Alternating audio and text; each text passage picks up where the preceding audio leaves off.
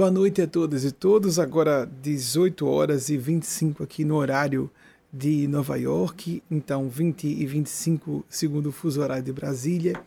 Estamos começando a nossa palestra e ao mesmo tempo um momento templo, templo escola, porque a espiritualidade sublime se manifesta, é, não obstante todas as minhas limitações humanas, graças a Deus bem assumidas. É, isso não é modéstia, isso é um mínimo de juízo, não é? Quando nós imaginamos que na condição de orientador espiritual ou na condição de um canalizador de uma faixa do bem, uma faixa de supraordenação e esclarecimento, nós não presumirmos que os primeiros destinatários somos nós mesmos ou nós próprios, quando se trata de mulheres orientadoras, Eugênia Spásia, nosso guia espiritual, se coloca como porta-voz também. Quando nós não nos colocamos como os primeiros destinatários, destinatárias, estamos caindo no campo do farisaísmo religioso. Ainda que aqui digamos que não estamos ligados a nenhuma doutrina religiosa, e mais lato senso, cristãos, cristãs. Quero atribuir a, a espiritualidade maior não só a Eugênia que me ajuda a fazer a conexão com outros amigos espirituais, mas Anacleto, Mateus Anacleto, que é, interfere muito nessas atividades mais públicas, atribuir a elas e eles qualquer acerto ou louvor pelo trabalho que desempenha aqui em tempo real com vocês que estão acompanhando ao vivo e qualquer falha realmente atribuível à minha pessoa como canal.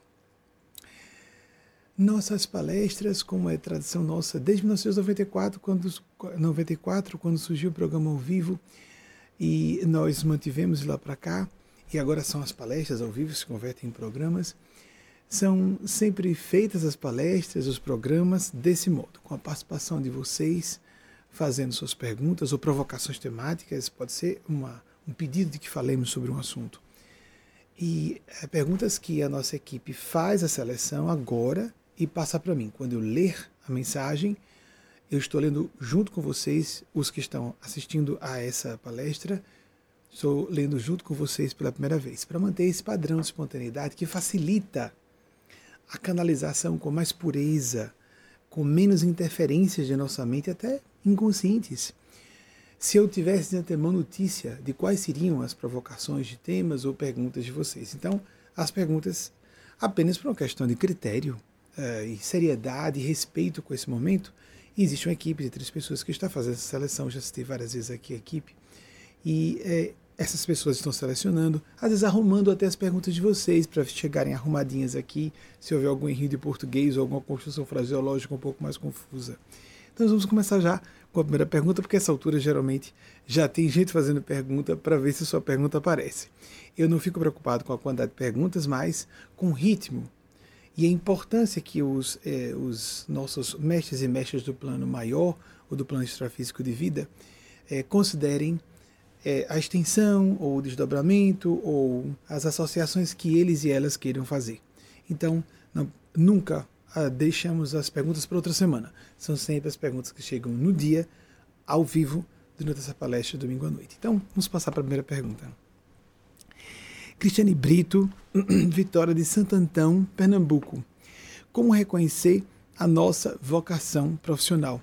É, Cristiane, existem especialistas é, para isso, peritos e peritas. A sua pergunta foi boa, não deixa de ser é, válida para o que nós estamos tratando aqui, porque espiritualidade abrange todos os assuntos, inclusive e principalmente aqueles que dizem respeito à vocação, mas não só profissional, todas as áreas de vocação que nos dizem respeito. Existem especialistas que trabalham com testes vocacionais, há psicólogos e psicólogas treinados, treinadas nisso para que possam ajudar a pessoa a pelo menos dar um balizamento geral do que seja o seu caminho psicológico, é, sua, o seu perfil de maior preponderância para uma certa área de atividade e de menor prevalência para exercer certos ofícios. Mas é muito comum que nós tenhamos preconceitos profundos, muito enraizados, aqui um reloginho, muito enraizados nessa área de educação, de enquadramento a esquemas de uma cultura. E o que me vem à mente, a pedido de Anacleto, é um episódio que ocorreu com a dançarina, vamos ver se eu me recordo o nome dela. Ele pede que eu conte o caso, mas as informações eu tenho que lembrar. Acho que a pronúncia é essa: Gillian Lynn. O pessoal dos bastidores, por favor, pode providenciar e mandar para Vaguinho aqui uma arte. Com, eu não sei se vocês vão conseguir uma foto, porque é recente. Ela veio a óbito em 2018. Gillian Lin foi uma coreógrafa, uma grande artista. Imagine, ela participou do, um, uh, da coreografia do Fantasma da Ópera de Cats com Andrew Lloyd Webber, o grande compositor britânico. É, se tornou uma multimilionária é, empresária nessa área e vejam que interessante, ela foi muito longeva, nasceu em 1926. Pesquisem tudo isso, por favor, pelo menos o nome dela. Eu tenho a impressão que é, é com dois L's, se eu não estiver enganado, dois L's de Gillian e a N no final. E esse Lin é L-Y. Se eu não me engano, tem dois N's, N-N-E. Só para facilitar vocês descobrirem. Se não tiver uma imagem com direitos autorais, é, liberados para que nós utilizemos, basta o nome e a data de nascimento e de falecimento dela para confirmar se os dados básicos aqui estão certos. Vejam que episódio interessante. Eu estou contando a história de trás para frente. Um grande êxito, um extraordinário êxito. Eu acredito que quem gosta de teatro, eu gosto, é, aprecio. Não sou um, um apreciador de teatro, eu prefiro cinema. Mas é, assisti a Cats pouco antes de sair da Broadway aqui em Nova York, quando vim em 99, da, na ocasião que vim aqui em 99, e assisti o Fantasma da Ópera três vezes. E é uma peça fabulosa. Quem tiver a oportunidade de um dia viajar é, aos Estados Unidos e assistir, ainda está em cartaz, pelo que eu saiba, o Fantasma da Ópera é fabulosa a peça. A história é muito bonita, existe, uh, existem canais streaming que apresentam uh, versões cinematografadas. É é bastante intensa aí, com muitas implicações psicológicas, espirituais, para decodificarmos e aplicarmos às nossas vidas. Pois essa grande coreógrafa, bailarina e envolvida com produções históricas no teatro e na dança imbricada com o teatro, porque existe esse mise-en-scène de várias artes ali integradas num mesmo show. Eu estou contando trás para frente. Mas o início da história é como estudante de Gillian Lynn, acho que é isso, Lynn, a pronúncia deve ser essa, ainda mais na questão de, ter o inglês britânico, meu inglês na pronúncia é um desastre, foi nem um pouco é, dourado ou bonito ou lisonjeiro para ela, nem para sua mãezinha. Um certo dia, a professora, isso na casa dos anos 1930, porque ela nasceu em 26, como falei a vocês, a professora procurou a mãe tinha que ser na Inglaterra, não é? Imaginemos isso nos anos 1930 no Brasil, eu não consigo visualizar, lamentavelmente. É uma questão de países muito desenvolvidos, com tradição cultural e de respeito à educação, etc. Então a professora procurou aí a direção da escola, a mãe de Gillian, para dizer que ela tinha um problema, um déficit, não se falava de déficit de atenção como nós entendemos hoje, mas que ela tinha um distúrbio e precisava de tratamento porque ela não conseguia ficar sentada como os outros alunos e alunas e ficar atenta à aula. Ela tinha um distúrbio e precisava ser tratada. Aqui no Brasil estávamos na época da palmatória. É, agride a criança, criança é, mau caráter, relaxada, não é? Então, aqui no Brasil, ainda estou me sentindo no Brasil. Na nossa cultura brasileira ainda existia a cultura da palmatória. A aplicação dessa ferramenta é medonha, não é? Estamos aqui nos Estados Unidos, provavelmente em caráter definitivo. Vimos para cá, ficamos presos, em princípio, presos, né? Em princípio, em função da pandemia e, e como a Eugênia disse, ficarmos próximos da Nova Roma, Nova York, por causa da, da condição de órgão consultivo desde 2018, do ECOSOC, da ONU, Conselho Econômico e Social da ONU, e também por, causa, por conta da dimensão internacional do, da, do nosso trabalho mediúnico deles e delas, por mérito deles e delas. E é claro que a capital simbólica do mundo, Nova York, diz muito respeito a isso. Muito voltando à questão da, do caso de Gillian. Ela foi para um especialista, vejam a vanguarda desse, desse especialista. É, provavelmente um psicólogo, eu não me recordo qual era a especialidade dele. Então, é, ela conversou, a mãe começou a historiar com a menina do lado, e o terapeuta, olhos eh, vidrados, fixos nela, ela depois contou um grande educador britânico que trouxe essa história a público, é, Sir Ken um, Robinson, que trouxe essa história a lume. Então, e com os olhos, mas não precisamos pesquisar o Sir Ken Robinson, grande uh, é, especialista e emérito educador uh, da, da, do Reino Unido. E o terapeuta ficou de olhos fixos na menina e ela ficou um pouco desconfortável, tentando segurar as mãozinhas, porque ela já sabia que o problema dela era ficar muito agitada, etc. E o que ocorreu em seguida é que, enquanto a mãe historiava e ele observando, observando a menina, pediu que a menina tivesse um pouco de compreensão, aquela polidez bem britânica, né? É, nos dê licença, por favor, nós vamos aqui ao lado. E eu vou falar com sua mãe à parte, nos, nos espere aqui, não vamos demorar. Fique aqui um pouco na, no, no consultório, nós vamos ali, eu vou conversar com sua mãe e volto já. Muito bem, na saída ele ligou um rádio.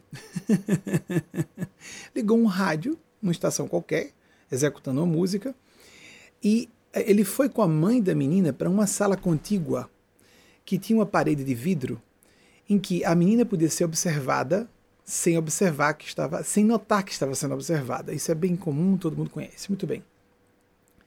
Então, quando ele chegou com a mãe da menina na outra sala, essa sala contígua, em que viam a menina sem a menina perceber que estava sendo vista, ela estava dançando na sala toda, por cima do sofá, por cima da mesa, estava fazendo as maiores estripulias de improvisação de dança. Então, é, esse especialista teve. Vejam, era uma criança com que foi enviada para ele como especialista.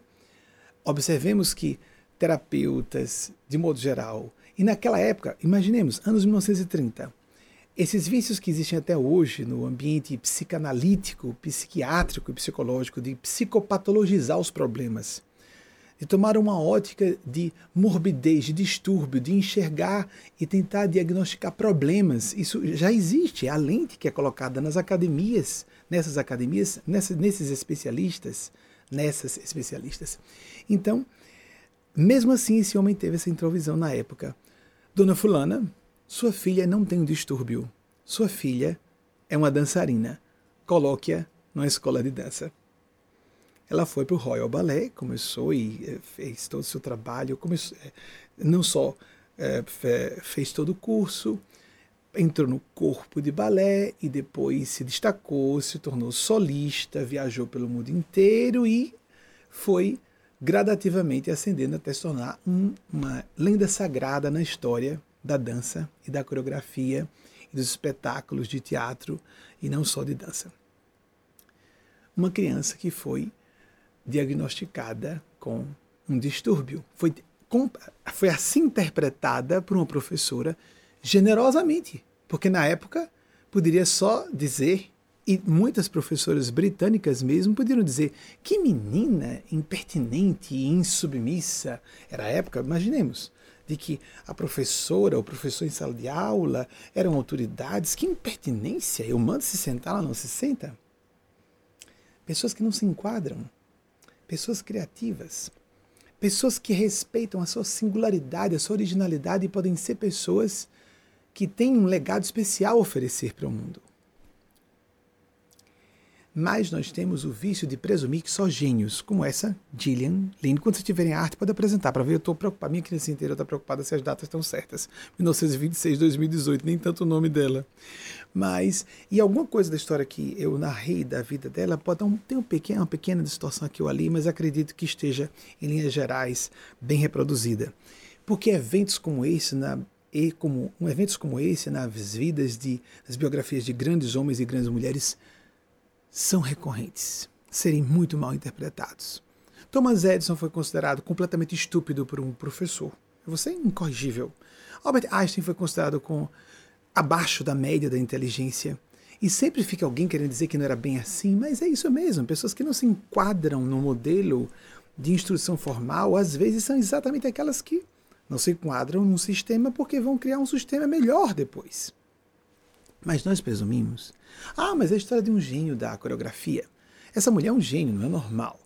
Criatividade, originalidade, singularidade são atribuições, são apanágios indissociáveis da nossa condição humana, todas e todos nós. Você não precisa ser gênio, não precisa estar numa headline, numa manchete de coisa alguma, ninguém precisa disso, isso é ego, de novo. Como falávamos com Daniel Brigato, que chamei carinhosa, chamo Danzinho aqui no nosso grupo, nós chamamos assim, no Quantum Leap Institute, o salto quântico aqui nos Estados Unidos. E é, não precisamos de viver, não devemos focar o ego, não precisamos não, não devemos focar o ego. O ego deve existir para operacionalizar a nossa rotina nosso cotidiano é, precisa da mente deliberativo racional para é, que ela seja gerenciada, mas o foco, a finalidade tem que ser do nosso coração. Ah, tá aqui. Ah, que beleza que tem autorização da imagem dela. Gillian Lynn para vocês na tela. 20 de fevereiro de 1926, os, os dias eu não tinha como reproduzir. 2018, longeva, realizada, feliz e linda, né? Veja, mesmo como a senhora, lindíssima, né? E feliz, realizada, e que era uma menina com um problema, um distúrbio. Então, Gillian Lynn esteja bem onde você estiver. Então, agora eu não estou tendo acesso a Gillian Lynn, porque eu estou concentrado principalmente em Anacleto.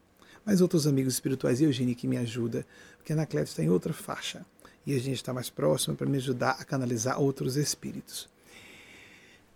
Voltando a dizer, com toda a precariedade da minha condição humana e qualquer distúrbio na, na conceituação, na concatenação das ideias, ou até mesmo na, no vernáculo tudo isso atribuível à minha pessoa. Esses seres estão muito acima de nós. Nós temos um desperdício de talento fora de série. Não vou dizer fora de série. É abominável. É de nos angustiar, de nos entristecer. Imaginamos um Brasil que é muito elitista, por exemplo, crianças que não têm acesso à educação pública de qualidade. No Reino Unido, a educação pública é extraordinária.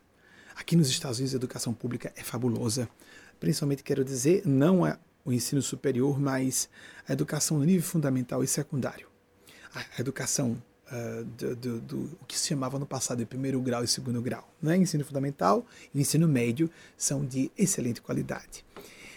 E uh, ofertado esse, esse sistema, essas oportunidades de expansão da consciência, da lucidez, não deixa de ser expansão da consciência, a informação ilumina a mente nos ajuda a romper com certos para, paradigmas arcaicos, parâmetros uh, obsoletos, para que nós compreendamos a complexidade da vida como ela se apresenta. Então, informação é importante. Informação, só ela. Porque existem várias escalas de informação, de conhecimento, de conhecimento aplicado, a sabedoria. Né? Nós confundimos tudo isso. Instrução, cultura geral às vezes a especialidade muito grande leva a pessoa a um embotamento de uma visão multifacetada, multifocal e, portanto, entrelaçando disciplinas que precisamos cada vez mais de pessoas com essas aptidões. Aqui, relativa e muito deficitariamente, tento exercer essa função, porque a função do orientador espiritual é essa: estabelecermos um certo encadeamento de disciplinas do conhecimento para falarmos do fundamental. Foco no essencial, o que a nossa finalidade de vida, qual é a nossa finalidade de vida indicada por nossa consciência, somente você, com esse binômio, nós vamos ver na mensagem que o Eugênio Spazio trouxe de Maria Cristo para essa semana, a, a, o binômio é indissociável, discernimento, livre-arbítrio, juízo e valor, avaliação que nós façamos do que seja importante para nós e como usamos nossa liberdade ao aplicarmos esses juízos e valor em nossas vidas. É um desperdício medonho. Mulheres, por exemplo, normalmente depreciadas em sua área intelectual. Amigas, ami amigas principalmente, não só os amigos, mas os amigos também, porque tem amigos aqui que suas esposas, suas mães, suas filhas, as mulheres que amamos.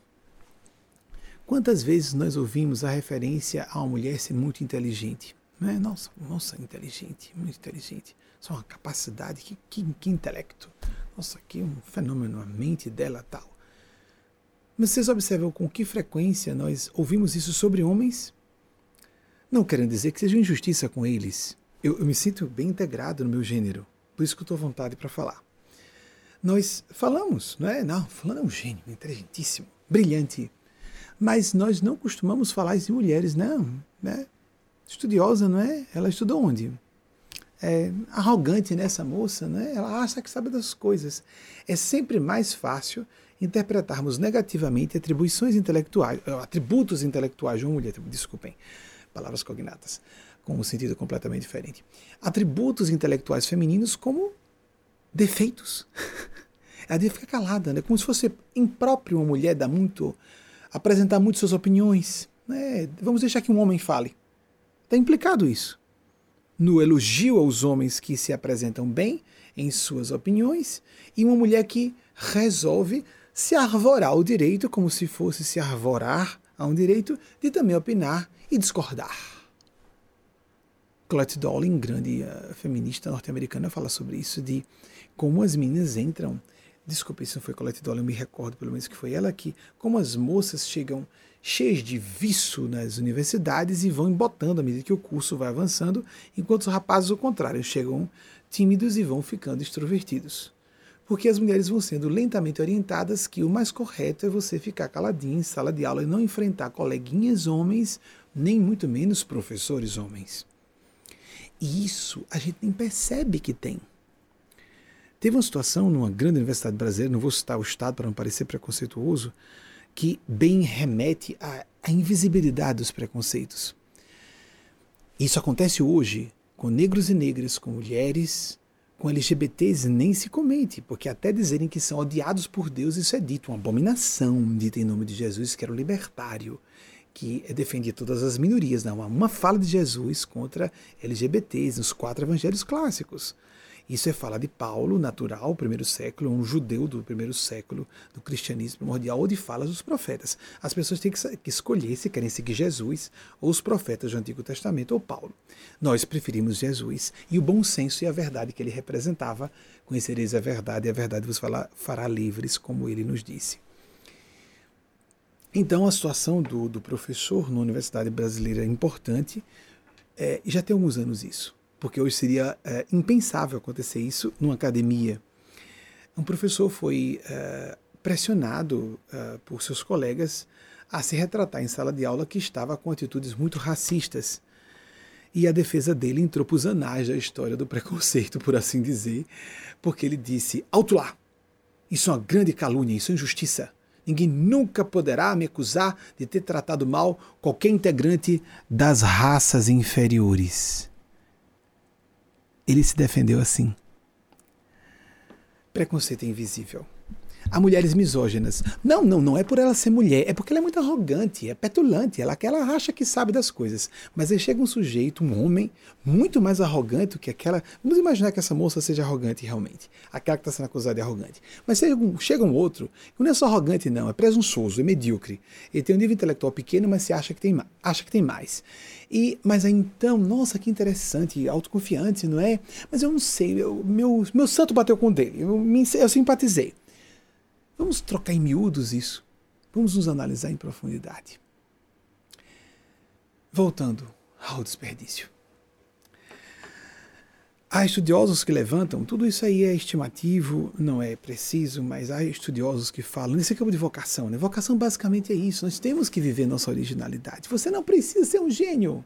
Como falei de Gideon Lin, você não precisa ser um gênio, também como o, o próprio Sir Ken uh, Robinson que citei, que falo do caso dela, não. Ele desencarnou uh, em 2020 uh, com só 70 anos, 1950 a 1970. Não precisa pesquisar isso, não, mas quem quiser pode buscar o celular. É, é, lamentavelmente, câncer recentemente. É um grande homem também, um grande acadêmico, quero dizer. Mas vejam, nós tivemos na Terra, nesses últimos 200 mil anos, para considerar o Homo sapiens, ou seja, não estamos falando de antropóides, 100 bilhões de pessoas durante esses 200 mil anos dos quais 7 bilhões estão agora, falando de pessoas que estavam no plano físico. 7 bilhões estão agora. Pois bem, nos últimos 200 mil anos, aproximadamente, houve 100 bilhões de Homo sapiens. Mulheres e homens na condição de seres humanos com esse potencial neurofisiológico que nós temos hoje. E de acordo com o contexto social, locais que fomentam, por exemplo, o fato de Gillian Lynn ter nascido está ali nas redondezas de Londres propiciou que ela fosse descoberta. Um país de tradição científica antiga, houve oportunidade. Quem nasce em Nova York, por exemplo, e quem nasce em Londres, eu, cheguei aqui aos 50, né? As oportunidades são outras. E se uma pessoa tem uma origem que parece. Vejam o absurdo do preconceito, né? Essa pessoa não é de São Paulo, não é do Rio, não tem um ti, não tem um di. A pessoa nem sabe que inconscientemente ela está discriminando por causa disso. Mas espera aí, se você tem razão que no Nordeste as pessoas têm menos oportunidades de se desenvolver intelectualmente, e se ela se destaca mesmo assim, então ela tem mais mérito do que se estivesse nascendo em São Paulo, no Rio, não é? É. Mas a gente trunca tudo, o preconceito é absurdo. E todos nós sofremos. Todas nós padecemos preconceitos, desculpem. em graus variados. Todas e todos nós. Apenas aqueles preconceitos que são tirânicos, monstruosos, como os que citei aqui, principalmente racismo, misoginia e LGBTfobia. 100 bilhões de pessoas. Mas a circunstância e, e, o que aconteceu com os 200 mil anos anteriores, porque de, histórica, de história de forma convencional, como se considera o surgimento da escrita, né? Seis mil anos apenas temos. Tudo antes disso é pré-história. O convencional. Nós sabemos que houve civilizações antes do que nós é, costumamos entender que é apresentado nas escolas de história. Né? Aí, das teses dos Ancient Aliens, os alienígenas do passado, com a as comprovações arqueológicas indiscutíveis, por favor, pesquisemos, não, não digamos que isso é teoria de conspiração ou fantasia de gente com limitações ou distúrbios cognitivos. Vamos nos informar para não dizer asneiras diante de pessoas que conheçam o assunto. Vamos pesquisar. Então, é, mas considerando a nossa história conhecida convencional, 6 mil anos, o que aconteceu com quantas pessoas no passado? Houve outra estimativa que achei bem interessante, esse aí é mais subjetivo ainda, mas é bom que dá um referencial para a gente do desperdício. Um ser humano que tivesse nascido no século XVII, um ser humano médio, no século XVII, durante toda a sua vida física, tinha oportunidade de ter acesso a uma quantidade de informações equivalente. Eu achei interessante quando levantaram isso.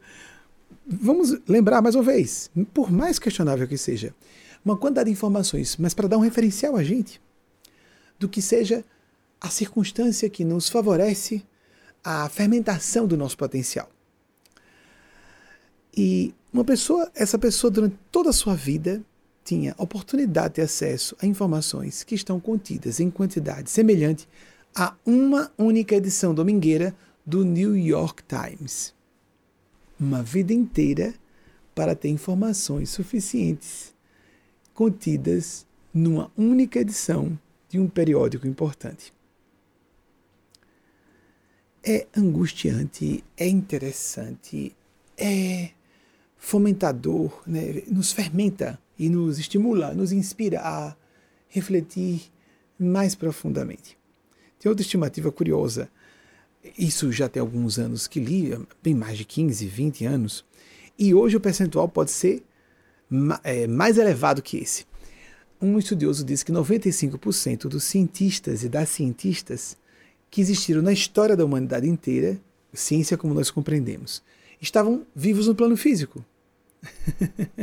Como as escolas de ciência estão colocando pesquisadores e especialistas em ciência todos os anos em grande quantidade, cada vez mais, é possível que em vez de 95 tenhamos 96 ou 97% passados esses 15, 20 anos. Ou seja, a gente não pode ser muito arrogante com a nossa ciência. A nossa ciência está engatinhando. E nós temos aí evidências de, como falei, de civilizações superiores que já nos visitaram no passado. Nós temos evidências poderosas que civilizações superiores nos observam. E elas não vão. Algumas pessoas acreditam que é, não, é, de fato é isso mesmo que elas não admitam para si. Não devem existir civilizações superiores, porque se houvesse essas civilizações já teriam dado provas mais dramáticas do que a quantidade sobeja que existe de evidências dessas, desses contatos. Mas principalmente porque elas não foram contatadas. Elas se acham muito mais do que realmente são. se eu, euzinho não fui contactado por uma civilização superior, isso não existe. Se eu não sou médium e não tenho contato com seres superiores, isso não existe. A pessoa nem tem acesso que é isso que está por detrás de sua convicção e sua firmeza em estar contra essas opiniões. Não vá na onda desse pessoal que tem uma culturazinha assim no ar específica e fica num pló-pló-pló de citar autores.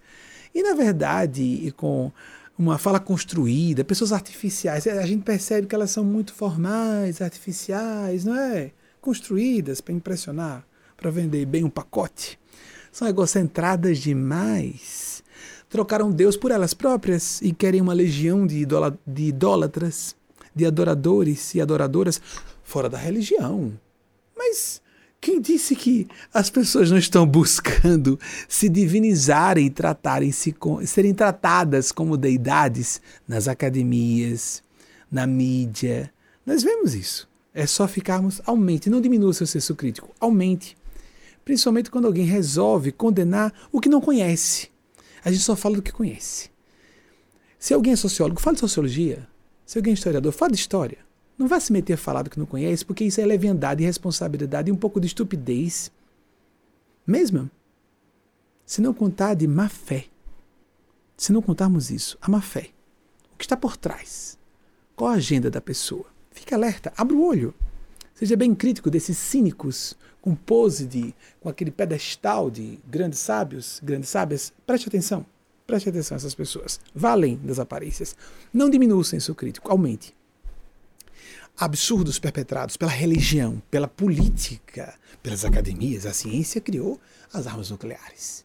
Então fiquemos atentos. Aumentemos o senso crítico, não diminuamos. Aumentemos. Para desmascarar esses que são iconoclastas, mas não estão oferecendo nada, nada melhor no lugar. Iconoclastia por iconoclastia. É tão simples fazer isso. Demolir, pegar uma rede e derrubar um prédio. Construa um melhor lugar, querido, querida. Isso as pessoas que são os iconoclastas, pousudos inteligentes, é como imaginar que uma pessoa que se julga mais habilidosa por estar com uma rede na mão, demolindo um prédio, do que um engenheiro que está fazendo um estudo, um matemático de um novo prédio um arquiteto que vai estudar o design apropriado para aquele, aquela, aquela, aquele estudo matemático de física, mesmo que seja física clássica, de um engenheiro, uma engenheira, uma arquiteta, uma engenheira, e que vão edificar, e vem um empreendedor na área de construção civil e vai edificar um prédio. Tem gente com uma rede na mão que se acha mais capaz do que o engenheiro é engenheiro, o arquiteto é arquiteto e o empreendedor da área de construção civil. É isso que nós vemos no campo das ideias. Tem gente inteligente só porque está com o martelo na mão, vendo defeito. É nada, gracinha. Vendo só defeito, ofereça algo melhor. Apresente quadros deontológicos, principiológicos e de filosofia de vida que substituam o que você está tentando demolir. Senão você é leviano. Senão você é um destruidor de civilização. Você não é uma pessoa que está civilizando, você está destruindo. Porque tiranos há em toda parte, inclusive essas pessoas. Iconoclastia por iconoclastia é ser um incendiário, uma incendiária do coração das pessoas.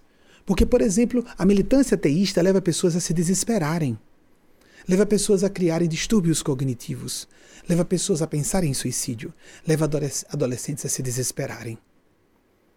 Atentemo-nos, atentemo-nos, atentemo-nos. Vamos relaxar. Vamos voltar a ilustrar. Então, sobre todo esse potencial, aí fala-se outra especulação bem. Uh, não sei como falar isso com muita segurança, mas eu me recordo que a primeira vez que eu li sobre isso, dizia-se que todo conhecimento humano, porque, vejam, a gente confunde instrução uh, com a, informação da imprensa, tudo isso é importante. A instrução formal, a informação que vem da imprensa, noticiário. Noticiário não é conhecimento, é noticiário. Instrução acadêmica, instrução acadêmica, uma especialização, mesmo que científica, por exemplo. Conhecimento é algo muito mais amplo. Está sendo produzido por muita gente e de qualidade, que às vezes não está dentro do espectro do que nós consideramos ciência, muito menos de noticiários. Mas fala-se genericamente que o conhecimento da espécie humana é dobrado. A primeira vez que eu li sobre isso, falava-se que nós estávamos dobrando, acho que nos anos 1990, dobrando a quantidade de conhecimento humano a cada quatro anos. Passados mais ou menos 10 anos, falou-se que agora estávamos dobrando a cada dois anos. Não é conhecimento propriamente no sentido refinado, mas é esse o problema. Estamos com muita informação, acesso a muita informação, e as pessoas não são preparadas para filtrarem essas informações. E nós estamos vendo, como recentemente a imprensa de boa qualidade publicou, a primeira geração que está demonstrando déficit de inteligência média em relação à geração anterior. Que nós passamos durante todo o século XX até agora, início do século XXI, com cada geração demonstrando estar mais preparada intelectualmente que a geração de seus pais e suas mães. E agora estamos vendo crianças ficando bitoladas, dementadas pelos aplicativos celulares, e pela indústria da atenção. É uma época gravíssima, gravíssima. Temos que parar e refletir sobre tudo isso. A nossa vocação não só profissional, mas buscar um propósito para viver. Qual o propósito da minha alma?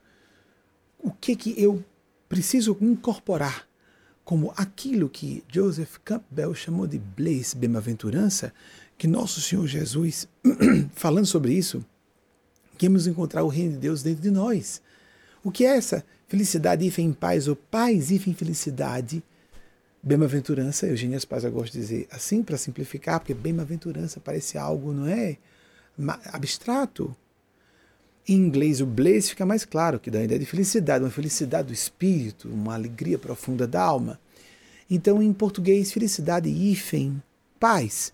Porque quando falamos felicidade, ah, a pessoa feliz, casou bem, casou com um homem rico, nossa, tá feliz, não é? É isso mesmo? Casou bem, tá com mulher submissa. É isso mesmo? Uma mulher boba, uma pessoa boba. É, mas bonitona, né? Então, o cara passa bem. É isso mesmo? Casou com um corpo? Não tá feliz? É, não é uma amiga? Você não consegue bater um papo com ela. Ah, tá feliz com a conta bancária, né? gorda, etc.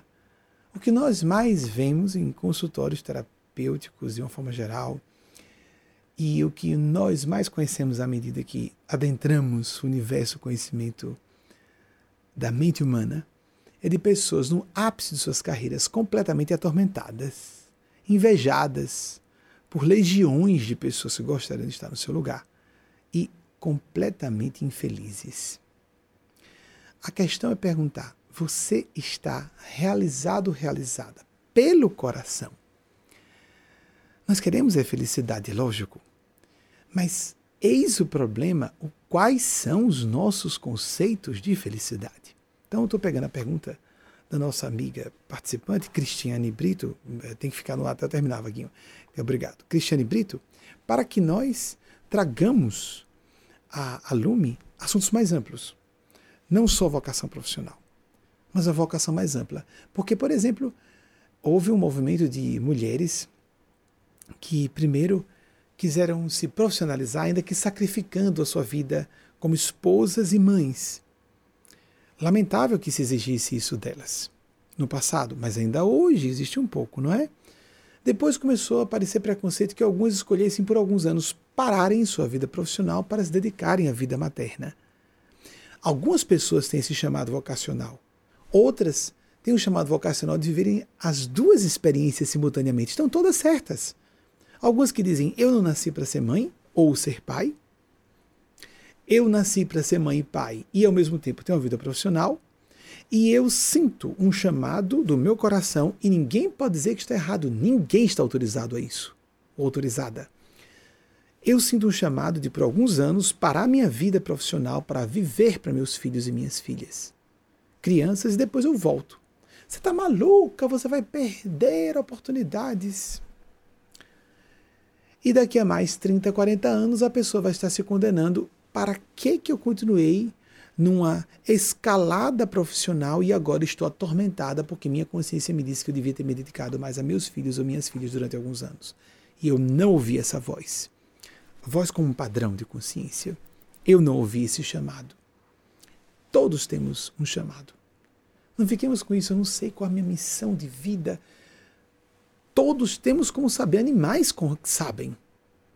O problema é esse ego operacional e essas ilusões, essas hipnoses a que somos submetidos, submetidas desde o berço, de que ser sucesso é a mulher sempre magra, sempre jovem, tem que ser linda, magra e jovem. Branca? Epa! Não, na verdade está tudo errado, porque ela precisaria ser homem. Se a pessoa seguir exatamente o preconceito, vai dizer que ser magra, jovem, linda não é bom. Não, querido, você, se você seguir esse paradigma de como a mulher deve ser, você deve incluir que você está errada porque você, sendo tão linda, magra e jovem, você é objeto de compra no mercado do sexo e do casamento para os homens de poder e de dinheiro. Então você está errada, você é uma subespécie, você é subpessoa. Pessoa de valor mesmo é homem. Homem branco, homem inteligente, homem rico, homem heterossexual, de preferência nova-iorquino. Ah, então nós imaginamos de alguém assim, Donald Trump. No comments, sem comentários. é interessante isso, né, gente? Como o preconceito vai, vai, vai, a gente avança um pouquinho, pá, toma um susto. Essa é só uma via simples de ilustração de como o preconceito pode ser medonho. Vamos então passar à próxima pergunta, por favor. Marco, Marcelo, outra pessoa de Pernambuco, Marcelo Vicente, Recife, Pernambuco, que foi capital da nossa Nova Holanda, não é? Fomos colonizados pelos holandeses no nordeste do Brasil uh, e a, a, capital estava em Pernambuco, mas chegava a Sergipe. Nós temos até hoje os descendentes dos holandeses, vemos isso inclusive até na, no biotipo de certos ambientes do interior do, de Pernambuco, na, no próprio, na própria capital, o Recife, como os recifenses gostam de chamar, respeitando né, o Recife, com a forma como eles dizem, mas em Sergipe, no interior, no interior de Alagoas, não é? Existem criancinhas barrigudinhas, sofridas, é, famintas, desdentadas e de olhos azuis. A, a miséria e injustiças sociais não têm raça, não têm cor. Então, prestemos atenção a isso. Eu estou sendo levado a dizer isso, né? Não por acaso duas, duas pessoas de Pernambuco, eu, eu, compreendo, e os nossos amigos espirituais, como uma provocação da sincronicidade para falarmos desses assuntos. Estamos falando de preconceitos e, ao mesmo tempo, fomentando respeito. Isso é espiritualidade autêntica, humanismo autêntico. Não existe espiritualidade autêntica se não houver dignificação do ser humano em todas as suas circunstâncias, quaisquer que sejam. Marcelo Vicente de Pernambuco, Recife, a capital. Como distinguir quando uma relação interpessoal requer um afastamento parcial ou uma ruptura total? Uau, Marcelo! Só você mesmo, na sua leitura, para todas e todos, na sua leitura interna, na sua experimentação, vai poder chegar a essa conclusão. Não dá para incluirmos, criarmos um, umas fórmulas prontas para encaixarmos agora, depois que a pessoa falou aquilo, ou depois que houve tal atitude de alguém, você deve se afastar. Existem alguns referenciais gerais. Por exemplo, no caso do, dos abusos perpetrados contra mulheres. Especialistas dizem: quando um homem fala alto com você, preste atenção. Depois de ele aumentar o tom de voz, ele vai passar a agressão física. Quando um homem começar a agredi-la fisicamente, é hora de você se desligar dele. Alguns autores são bastante radicais e taxativos, taxativas, principalmente as mulheres, as autoras, sobre isso.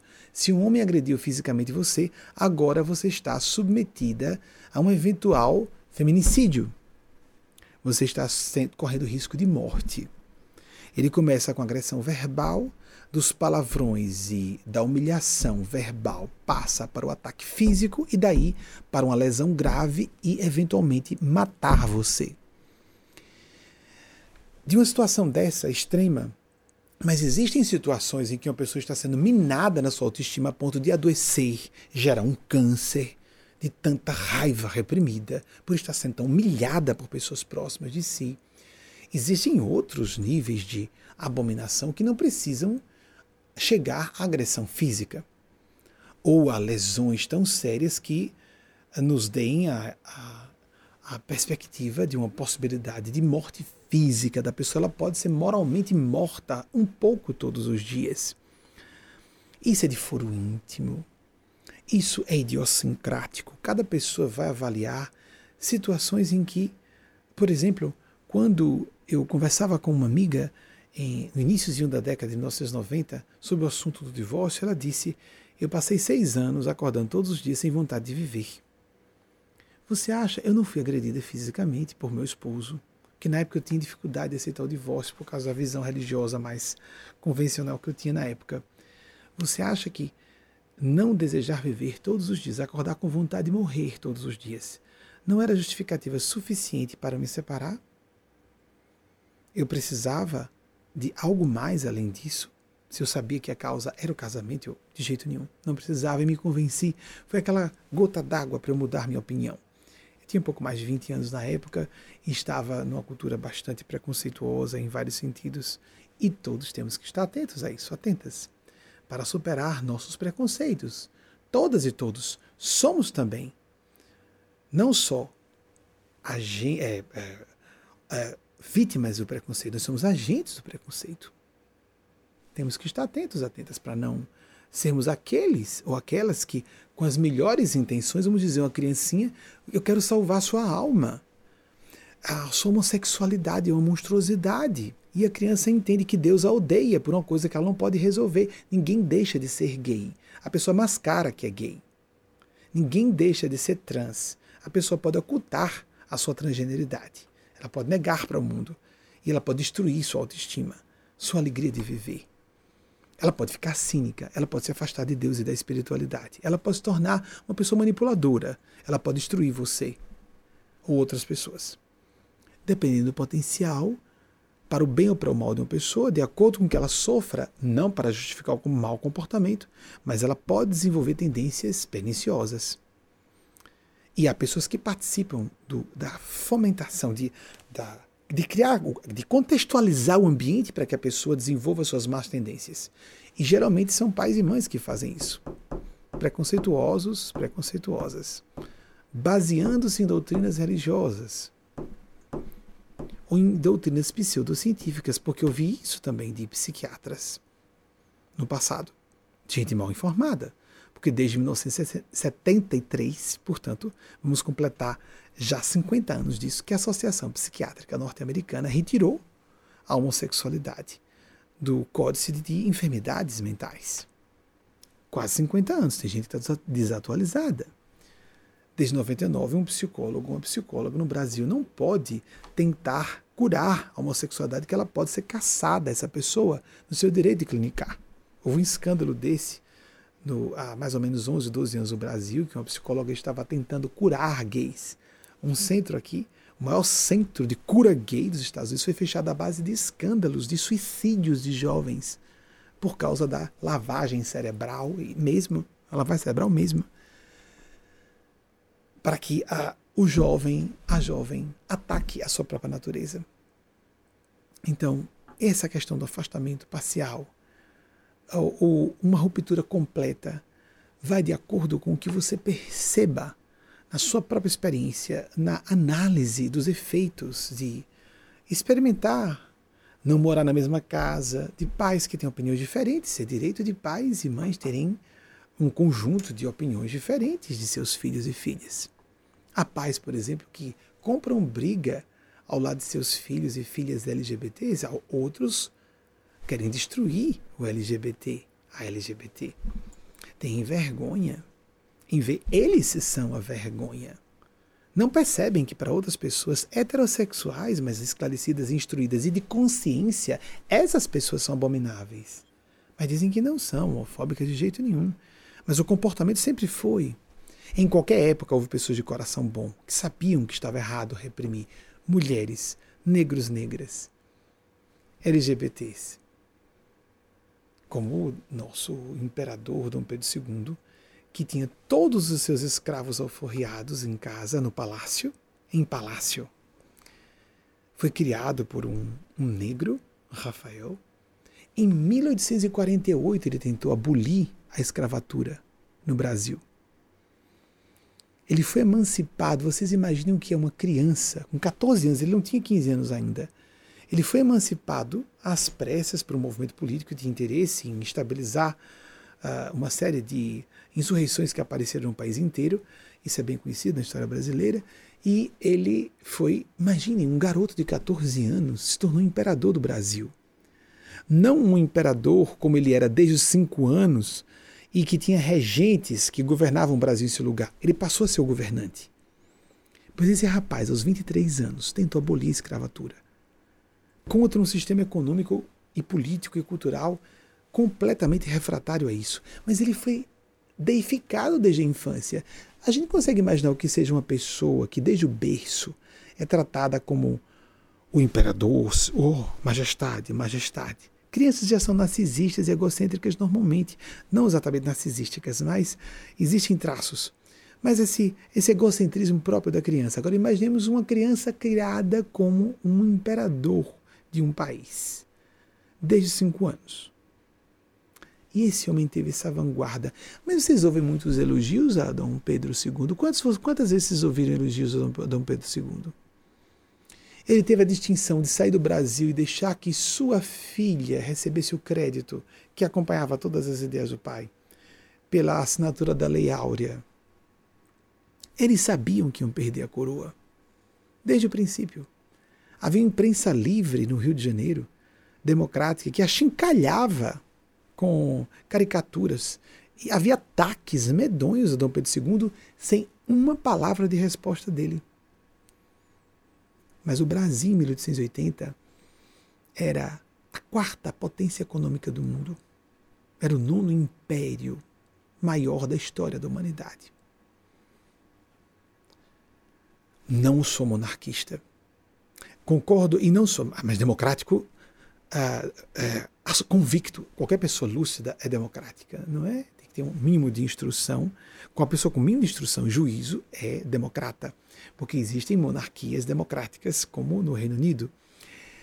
Mas acho que a república seja importante. Ainda acredito que, além da democracia, precisamos da república. Isso funciona em países desenvolvidos como a Inglaterra, essa história de uma monarquia de enfeite e, ao mesmo tempo, uma democracia pujante. Não funcionaria no Brasil, na minha opinião pessoal. Mas eu quero dizer, nós no Brasil, eu estou chamando atenção para outro preconceito. Com pessoas de êxito. Tom Jobim disse: no Brasil, sucesso é ofensa pessoal. Carmen Miranda, mais sensível, a pessoa mais célebre da história brasileira, ao lado de Pelé, morreu de tristeza. Ela não se sentia completamente integrada na cultura americana e foi odiada pelos brasileiros, atacada na imprensa de forma vergonhosa no Brasil. De forma vergonhosa. No Brasil, nós adoramos falar mal do Brasil adoramos falar mal de brasileiros ilustres. Há pessoas que criam fama atacando pessoas.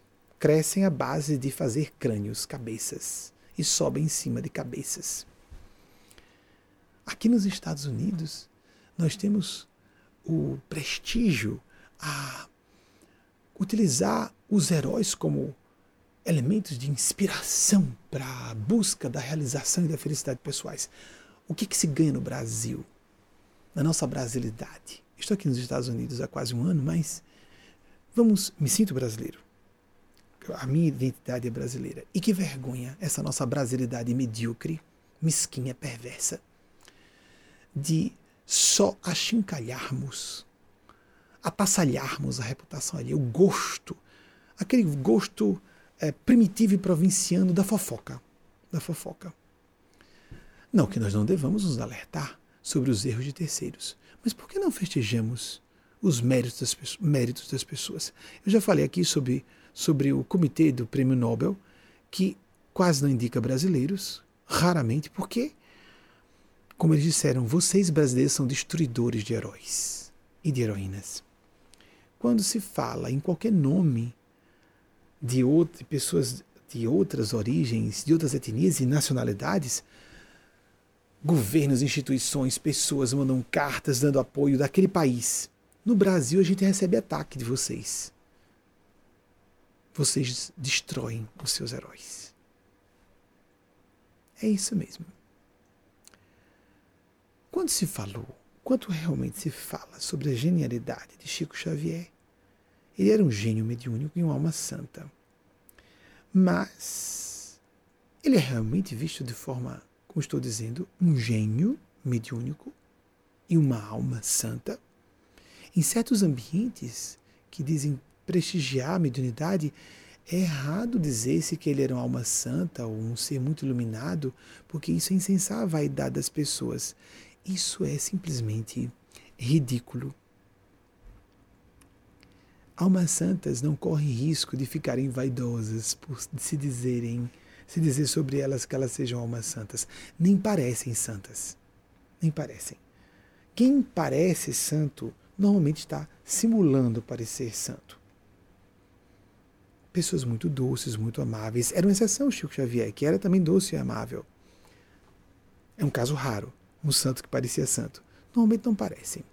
Mesmo porque o que é santidade? O melhor é buscarmos sanidade psicológica. Respeito. Nós não respeitamos minorias e não respeitamos sucessos. Faz sucesso no Brasil quem mais ataca. Em academia, quem é que faz sucesso? Quem ataca todo mundo? Nada presta, ninguém presta. Só esse cara que está falando, é essa cara, que diz que nada presta nem ninguém presta. Elogio a terceiros parece adulação. Aqui se elogia tudo. Aliás, é um princípio básico da educação. A crítica, o conceito da crítica, existe crítica negativa e crítica positiva. E ambas têm que ser construtivas. O crítico de arte, por exemplo, pode fazer um elogio a uma peça de arte, qualquer que seja. Mas é comum, por exemplo, no Brasil, por exemplo, no Brasil o elogio ao que é medíocre, porque a pessoa não vai elogiar aquilo que é muito bom, senão ela revela que ela é inferior. em vez de festejarmos o que é melhor, o que, é que a gente ganha hein? em prestigiar a mediocridade, a mesquinharia, a maldade? O que é que nós ganhamos com isso? Como cultura, como indivíduos, individualmente mesmo, coração. O que, é que eu ganho se eu não valorizo? Eu vou morrer dizendo que Chico Xavier é um gênio santo e ponto final. Eu vou citar os autores aqui, elogiá-los quanto quiser. Quando eu fazia uma referência elogiosa, eu me recordo da adolescência, quando eu falava, ai, que pele linda você tem, amiga, etc. As Benjamin galanteador. Imaginem, eu não podia, nos anos 80, não se podia falar publicamente que era gay. E assumi como orientador espiritual diante das multidões, em 2008, que era homossexual. Como sou? Estou casado, estou com o mesmo homem desde 2009. Tivemos algumas crises, mas estou. Casei-me em 2009, está aqui comigo, né? está no, é, conduzindo a ilha de edição. Em 2013, porque surgiu poucos meses antes do direito uh, na nossa legislação pátria para o casamento igualitário, nos formalizamos na mesma data, em 2013, o casamento, estamos até hoje casados. Mas por que você fala isso? Isso é intimidade. Não, não é intimidade, não. Isso é um assunto público. Ninguém sabe como é minha vida íntima. Não, não, não, não, não, não, não, não, não. Ninguém sabe. Quando alguém diz que é de orientação homossexual, não está falando nada sobre sua vida sexual, mesmo porque heterossexuais adoram fazer aquele ato sexual que as pessoas atribuem a homens gays. São heterossexuais que praticam mais isso aí, viu, gente? Não precisa dizer, né? Não se sabe nada sobre a vida íntima da pessoa. Mas no momento que eu digo que sou gay, afasto pessoas homofóbicas que não prestam, são pessoas maus caracteres ou gays enrustidos. Geralmente homofóbicos são gays enrustidos. É, é famoso isso, esse estudo de que existem dois grupos famosos, os dois grupos preponderantes de gays, de pessoas que têm muita tendência gay ou que são gays mesmo, ou LGBTs. Os que se assumem e vivem seu lado LGBT, alguns até entram na militância, mas podem não assumir, mas vivem tranquilamente, e as que atacam. São dois grupos de LGBTs. Quando vocês virem alguém atacando muito LGBT, essa pessoa é LGBT, mas desonesta, mau caráter. Por isso que ela ataca. Está ficando cada vez mais difícil essas pessoas falarem. Aí, como isso está ficando mais claro, as pessoas, por educação, estão dizendo que não, eu não sou bem LGBTfóbica. Eu até aceito, mas, segundo minha religião, cala a boca, cala a boca, não use Jesus, não suje. Lave sua boca quando você for falar de Jesus. Respeite nosso Senhor Jesus. Respeite a sacralidade da espiritualidade da divindade. Não bote sua perversão na interpretação de textos sagrados. Mas a minha doutrina tem tradição. Nós temos tradições antigas na humanidade: escravidão, opressão das minorias. Temos tradições antiquíssimas, de monstruosidades e maldades antiquíssimas, tradicionais. Cuidado com a tradição das suas doutrinas, porque todas as doutrinas têm que se atualizar. Ou elas degeneram, ou algo evolui ou degenera. Ponto. Ponto. E ponto mesmo. Concordando você ou não. Porque você vai pagar um preço se você não fizer isso. Grave. diante das leis da vida, que não pedem satisfações a você se você está certo ou não, ou se seu grupo de pessoas que partilham, os partidários do seu, do seu grupo de crença, da sua gremiação religiosa ou política, não pede, Deus e a espiritualidade não pedem satisfação a você, nem as leis da vida, quando você joga uma pedra kármica para o alto da sua cabeça, a lei da gravidade espiritual vai fazer essa pedra cair sobre sua cabeça, mesmo que você não faça o vínculo. Ah, essa tragédia aconteceu na minha vida, eu não associei a ter dito aquilo publicamente contra Jesus. Ok, não associe, continue falando à vontade. Continue dizendo que Jesus é contra gays, que Jesus, que pessoa cristã, a esposa tem que obedecer o marido, por exemplo. Tem gente que pega um texto de Paulo para dizer isso, etc, etc, etc. Acordemos, acordemos, acordemos. Nos afastemos de pessoas, aproveitando que Marcelo de Recife está falando. Aproveitemos. Se uma pessoa muito perversa, mesquinha e preconceituosa sobre terceiros, cuidado. Quero estar falando sobre pessoas ali, naquele momento. Vai falar sobre você quando você der as costas. Isso é tão sabido, não é? Existe sim o pai de família que se senta para estudar casos públicos Existe sim a pessoa que está desabafando em consultório com amigos e amigas, em agremiações religiosas e espirituais, um grupo como a AA, a pessoa desabafa o seu passado para se curar. Existe aquela intenção e nós sabemos a diferença. Nós notamos isso. Se somos pessoas de boa índole, se somos pessoas de bom caráter, distinguimos. Medianamente. Essa pessoa está com a intenção apenas de depreciar o valor daquela outra. Essa pessoa, sempre quando nós falamos bem de alguém, arranja alguma coisa ruim para falar sobre aquela pessoa. Isso há no Brasil uma indução cultural, há uma hipnose para isso. As pessoas são mais inteligentes se elas só atacarem terceiros, só virem defeitos. Isso é uma bobagem. Isso é um nível raso de inteligência ver falhas. Nós não temos que pegar, pegar uma rede, de novo essa metáfora. Vamos usar essa analogia. O marrete para demolir, amigo, baixa músculo e o marrete. Hello, querido. É o seu marrete intelectual, seu nível é só de pegar um martelo para derrubar. É o seu nível, nívelzinho. Aqui e pior, aqui. No coração, no caráter. E você é perceptível assim. É, é visível isso em você por pessoas esclarecidas que parecem, podem até ser menos instruídas que você, podem ser até menos inteligentes que você, mas são as pessoas de boa índole que dizem: essa pessoa não presta, ela é do mal. Que tem pessoas que são mais do mal do que do bem, sem dúvida alguma, em termos práticos, nós vemos. Não, não fiquemos com a, a ideia de que o maniqueísmo, aí nós vamos para abstrações intelectuais e deixamos de ver que, empiricamente, na, no dia a dia, nós vemos pessoas que são do mal e fazem o mal a terceiros mesmo que de forma elegante, sofisticada, com conceitos ah, bem engomados para, para os fregueses, para a freguesia comprar o seu produto estragado.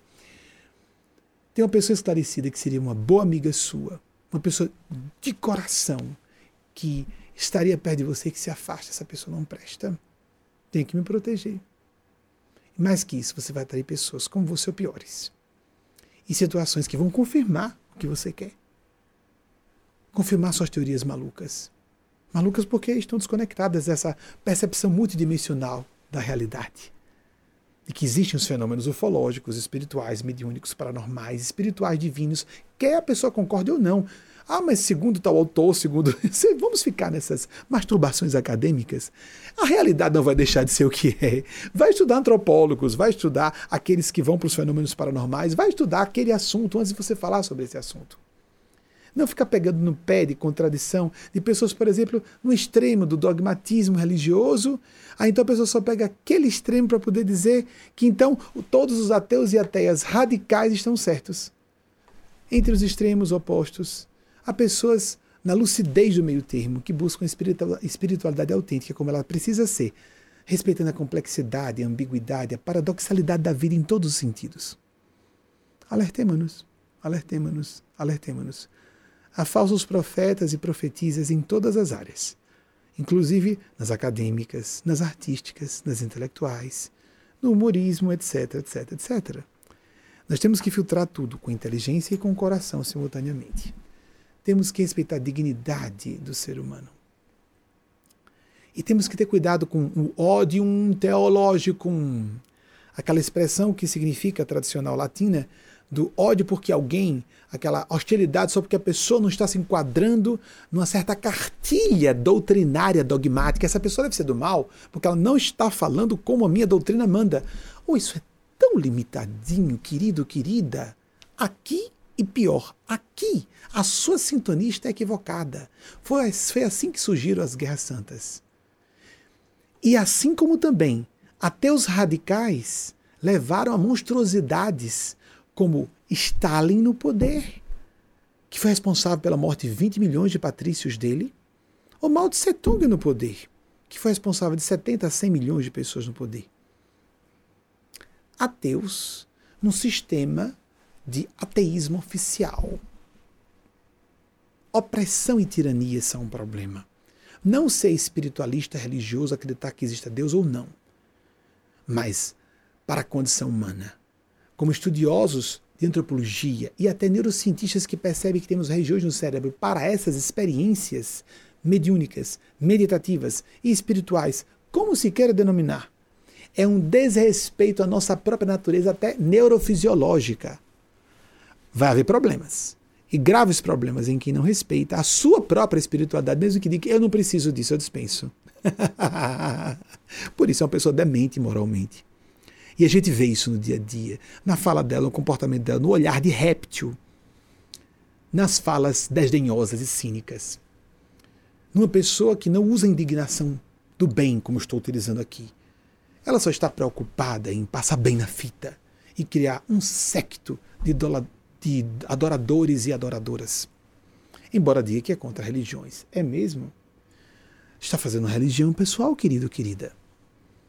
Nós podemos usar, afastar de, do religiosismo convencional ou do cientificismo, do academicismo, tudo que é ismo. E podemos estar nesses ambientes porque há pessoas que. Nós estamos fora de religiões convencionais, mas há pessoas dentro de religiões convencionais que são do bem.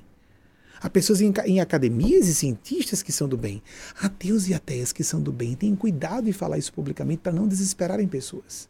Que sabem essas pessoas que precisam as outras de Deus e das experiências dos rituais religiosos para não enlouquecerem. Quem tem dúvida vai pesquisar um pouco sobre as comunidades dos Doze Passos.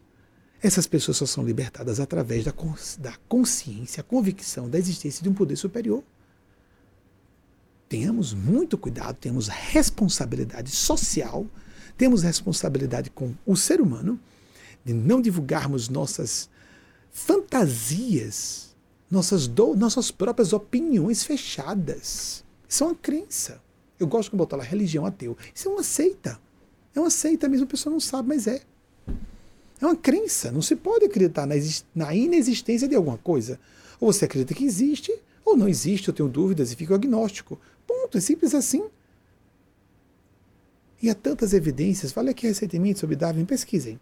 Nas nossas palestras. Ah, apavorado, porque não conseguia resolver o dilema. de as plantas terem surgido rapidamente, todas ah, essas flores, não é? O, a floração na botânica, a paleobotânica. Falei recentemente aqui, então pesquisem, por favor. Vamos ouvir os nossos corações e as nossas consciências. Não estamos aqui para condenar quem quer que seja, mas estamos aqui para condenar condenadores e condenadoras. Para defender as pessoas que precisem de espiritualidade, porque todas precisamos, todos precisamos, quer percebamos isso ou não. Tenha sua prática de busca de Deus. Pessoal, tenha sua prática. Dentro de uma religião convencional, alguém pode dizer, mas eu, eu gosto da minha religião, a que eu fui, aquela religião em que eu fui criada ou criado, da doutrina católica, da doutrina kardecista, da doutrina, dessa doutrina evangélica, é, pentecostal, neopentecostal, de uma igreja evangélica tradicional. Você se sente bem? Quando você vai a seu culto evangélico, quando você vai à sua missa católica, quando você assiste a uma doutrinária kardecista, você se sente bem? Você se sente uma melhor pessoa? Isso é o que importa. Mas atenção, tenha sua prática em casa. Não importa se você está dentro de doutrinas religiosas e religiões formalmente organizadas ou não, interessa que você tenha o seu contato direto com Deus. Ainda que você não esteja ouvindo diretamente Deus. Quem ouve diretamente Deus? Nós respeitamos pessoas que dizem: o Espírito Santo me revelou, falei com Jesus diretamente. Diretamente? Para eu receber a mensagem de Maria Cristo e Eugênia Spazia no meio, é uma complicação danada para chegar essa mensagem como um correio místico, psíquico, com várias camadas. Mas Deus, ao mesmo tempo, está. É um paradoxo, está aqui, claro. Deus é absoluto. Está além do espaço-tempo, então está aqui. Mas uma coisa é reconhecermos a presença de Deus em toda parte, e outra é dizermos, eu estou tendo um papo direto com Deus. Então, para você ter um papo direto com Deus, você tem o mesmo nível de Deus. Nós só compreendemos aquilo que temos matrizes conceituais para compreender. Nós só falamos com a civilização superior se alguma coisa em nós é superior o suficiente para que aquela civilização reduza ao mínimo possível sua capacidade de fala ou o seu conteúdo cognitivo, para que nós possamos, o nosso máximo, encontrar aquele ponto comum de ressonância de consonância, para as ondas mentais se acoplarem, haver uma compatibilidade de ondas mentais. Não é simplesmente eu estou falando com civilizações superiores. Querido, prove. Seu discurso tem que ser melhor do que o dos outros. Tem que ser mais coerente. Você tem que demonstrar a vanguarda. Você não pode estar com a maioria. Quem está com a maioria está com a maioria. É a época, é o presente, é o que já foi conquistado. Nós temos que estar representando algo melhor, provocativo, evolutivo, que nos torne e a, nossas, a nossa cultura, o nosso establishment, o nosso sistema melhor. É para isso que existem as falas do céu, ou de civilizações superiores, como se queira dizer, ou de séries de planos mais altos, como se queira denominar. E se for da própria pessoa, mérito dela. O gênio que desce no plano físico em qualquer área. Como Abraham Lincoln. Segundo o Espírito Eugênio Spásia, um dos guias do povo norte-americano que desceu pessoalmente, como é o caso de Pedro de Alcântara, Dom Pedro II. Aqui, Abraham Lincoln é festejado. Dom Pedro II, eu, eu pouquíssimas vezes na vida ouvi elogios em toda a minha vida estudantil a Dom Pedro II. Nada. Um homem que sabia, era republicano e abolicionista, como imperador republicano e abolicionista, amigos amigas. Mas não se faz referência. Elogiar o imperador? Mas que, que coisa patética de nós com a nossa brasileirite, nossa mesquinharia. Nós festejamos os, genocidas. Nós festejamos os haters. Nós festejamos pessoas do mal. Pessoas que passam rasteira nos outros. Gente pérfida. Porque é uma cultura de ou pessoas pérfidas e mesquinhas que sobem derrubando cabeças, ou uma massa de manobra que tem medo de enfrentar essas pessoas. É claro que há exceções. Pretendo ser uma. Em todo lugar. Há gente de bem e gente do mal em todos os ambientes e em todas as nacionalidades. Mas que certos ambientes fomentam o mal e certas culturas também, sem dúvida alguma. A nossa cultura brasileira fomenta provincianismo, mediocridade e mesquinharia, sim. Temos que reconhecer isso. Uma pátria do evangelho que, por enquanto, está perdida na falta de pensamento cristão autêntico e de comportamento cristão autêntico. Temos que nos tornar mais autênticos. Não há cristianismo verdadeiro sem autenticidade, sem transparência. Nós temos uma fixação de Jesus. Um Jesus que joga as pessoas no fogo eterno do inferno. Pais e mães humanos não fariam isso. Ou a ideia de um Jesus meigo, doce, passivo, submisso. Leiamos os evangelhos. Jesus era a voz da verdade, duro, duro, um chicote na mão.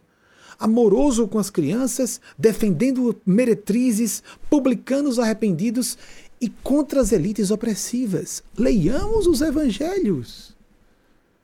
Nós queremos realmente estar com Jesus ou com os amiguinhos da religião ou do grupo doutrinário dogmático e perverso do mal, cegos condutores de cegos. Jesus antecipou isso. Cairão todos no abismo. Atenção, quando vierem em meu nome, haverá falsos cristos e falsos profetas, porque não estamos ouvindo isso. Está nos evangelhos. Atentemo-nos. Atentemo-nos, alertemo-nos.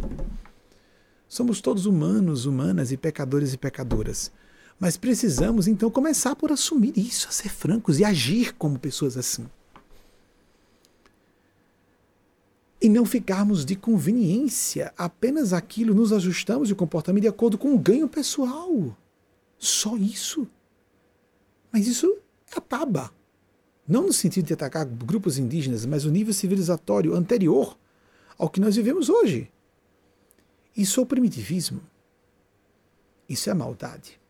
Porque se uma pessoa não é primitiva, mas pratica comportamentos, tem comportamentos publicamente de genocida, um psicopata, um sociopata genocida, nem primitiva a pessoa é. Então ela é um demônio. É um monstro. É uma monstra, não é? Nos alertemos. Tenha sua prática. Não importa se você está numa religião ou fora das religiões. Comece sem acreditar, comece com dúvidas.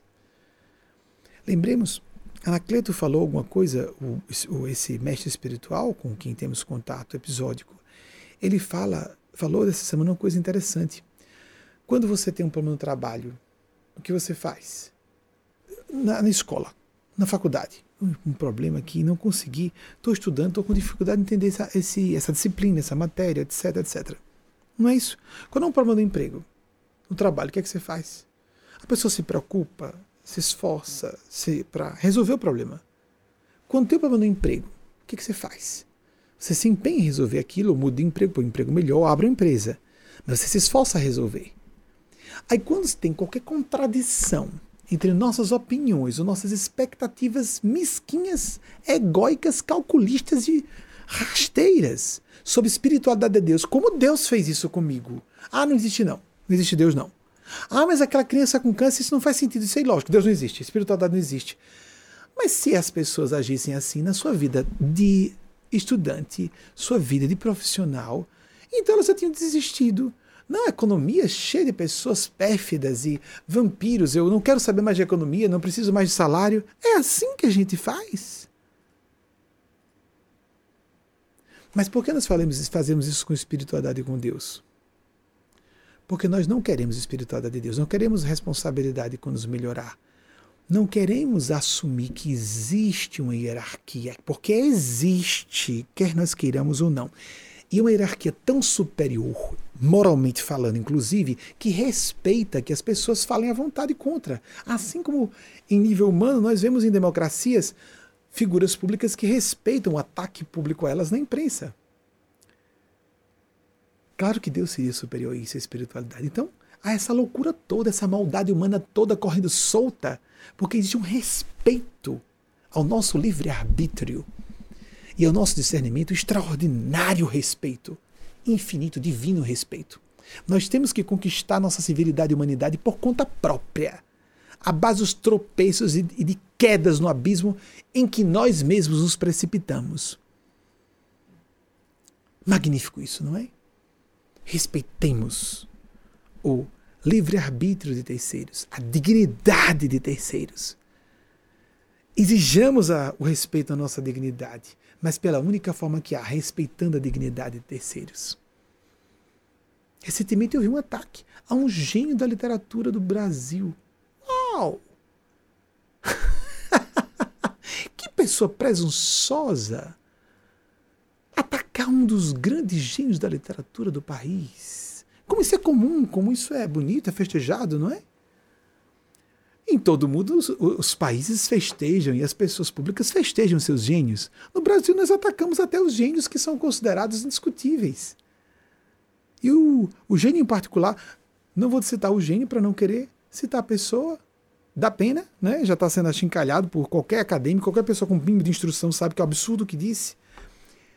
O gênio que foi citado é uma, é uma pérola, é um mestiço no século XIX. Um gênio, em vários sentidos. Revolucionou a literatura na época. Interrompia a narrativa para falar com o, o leitor, a leitora. A pessoa ignorante que quer falar mal de todo mundo, que ataca todo mundo, porque ele que é o máximo, né? Então. eu quero um bebê emocionalmente, um narcisista. Então temos que alertar, nos alertar. Não é recado para essa pessoa, não. Se ela um dia ouvir, meu Deus, tomara que aplique a si, porque existe um governo oculto da Terra, que a pessoa admita ou não. Viver a base, passar a faca no pescoço de todo mundo. ou um machado cortando as raízes. Quem é quem para passar machado na, no pé da raiz, no, no, no pé de uma árvore, qualquer que seja, as frutíferas? Amigos, amigas, acordemos. Deus não manda aviso prévio para ver morte, para ver desgraça na vida de ninguém, porque isso não é castigo, é consequência natural pela escolha de sintonia de alguém. Deus não manda aviso prévio, olha, você me respeite aí que você está falando mal de mim. Deus é Deus, é um ser absoluto. E a espiritualidade que o representa e as civilizações superiores que nos estão observando, vamos nos informar sobre isso. Assim como há lunáticos nas academias, nas religiões, nas ciências.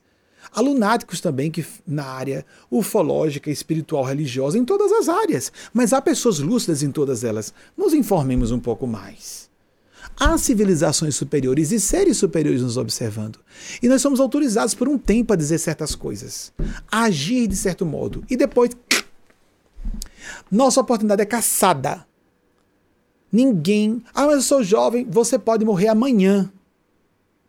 Mas em Hitler fez tudo aquilo. Como é que Deus permitiu? Porque a Europa precisava daquele látego. Como precisou de Mao Tse Tung. Como precisou de Stalin e de todas as bestas que passaram pela Terra. E chega um momento que essas pessoas também têm o seu tempo caçado. E elas vão dar conta. Se demora, a resposta vem piorada, vem cumulativa. Quer a pessoa acredite no que eu estou dizendo ou não. Só que você pode, o seu caso particular pode ser diferente. Sua morte pode ser amanhã. Sua tragédia pública pode ser amanhã. Uma cassação pode vir de várias formas. Vamos ser mais conscientes. Vamos provar a nós mesmos, nós próprios, que não somos psicopatas. Vamos ser mais respeitadores. Vamos ser críticos do bem, iconoclastas do bem, alguém que coloca uma coisa melhor no lugar. Não alguém que simplesmente está atacando tudo e todos. Vamos procurar viver nossa espiritualidade. Vamos procurar defender as minorias de fato. Vamos procurar defender as pessoas que estão fazendo bem. Ou pelo menos não falar contra elas. Se não ajudar, não atrapalhar também. Não é? Ou nós queremos fazer parte das hostes do mal? Porque se não estamos trabalhando em nome das hostes do bem, das forças do bem, já estamos sintonizados com as forças do mal quer aceitemos que isso exista ou não. O universo, a cosmogonia, as estruturas do universo não pedem satisfações ao nosso cérebro de 1,1 kg, 180, 200 gramas.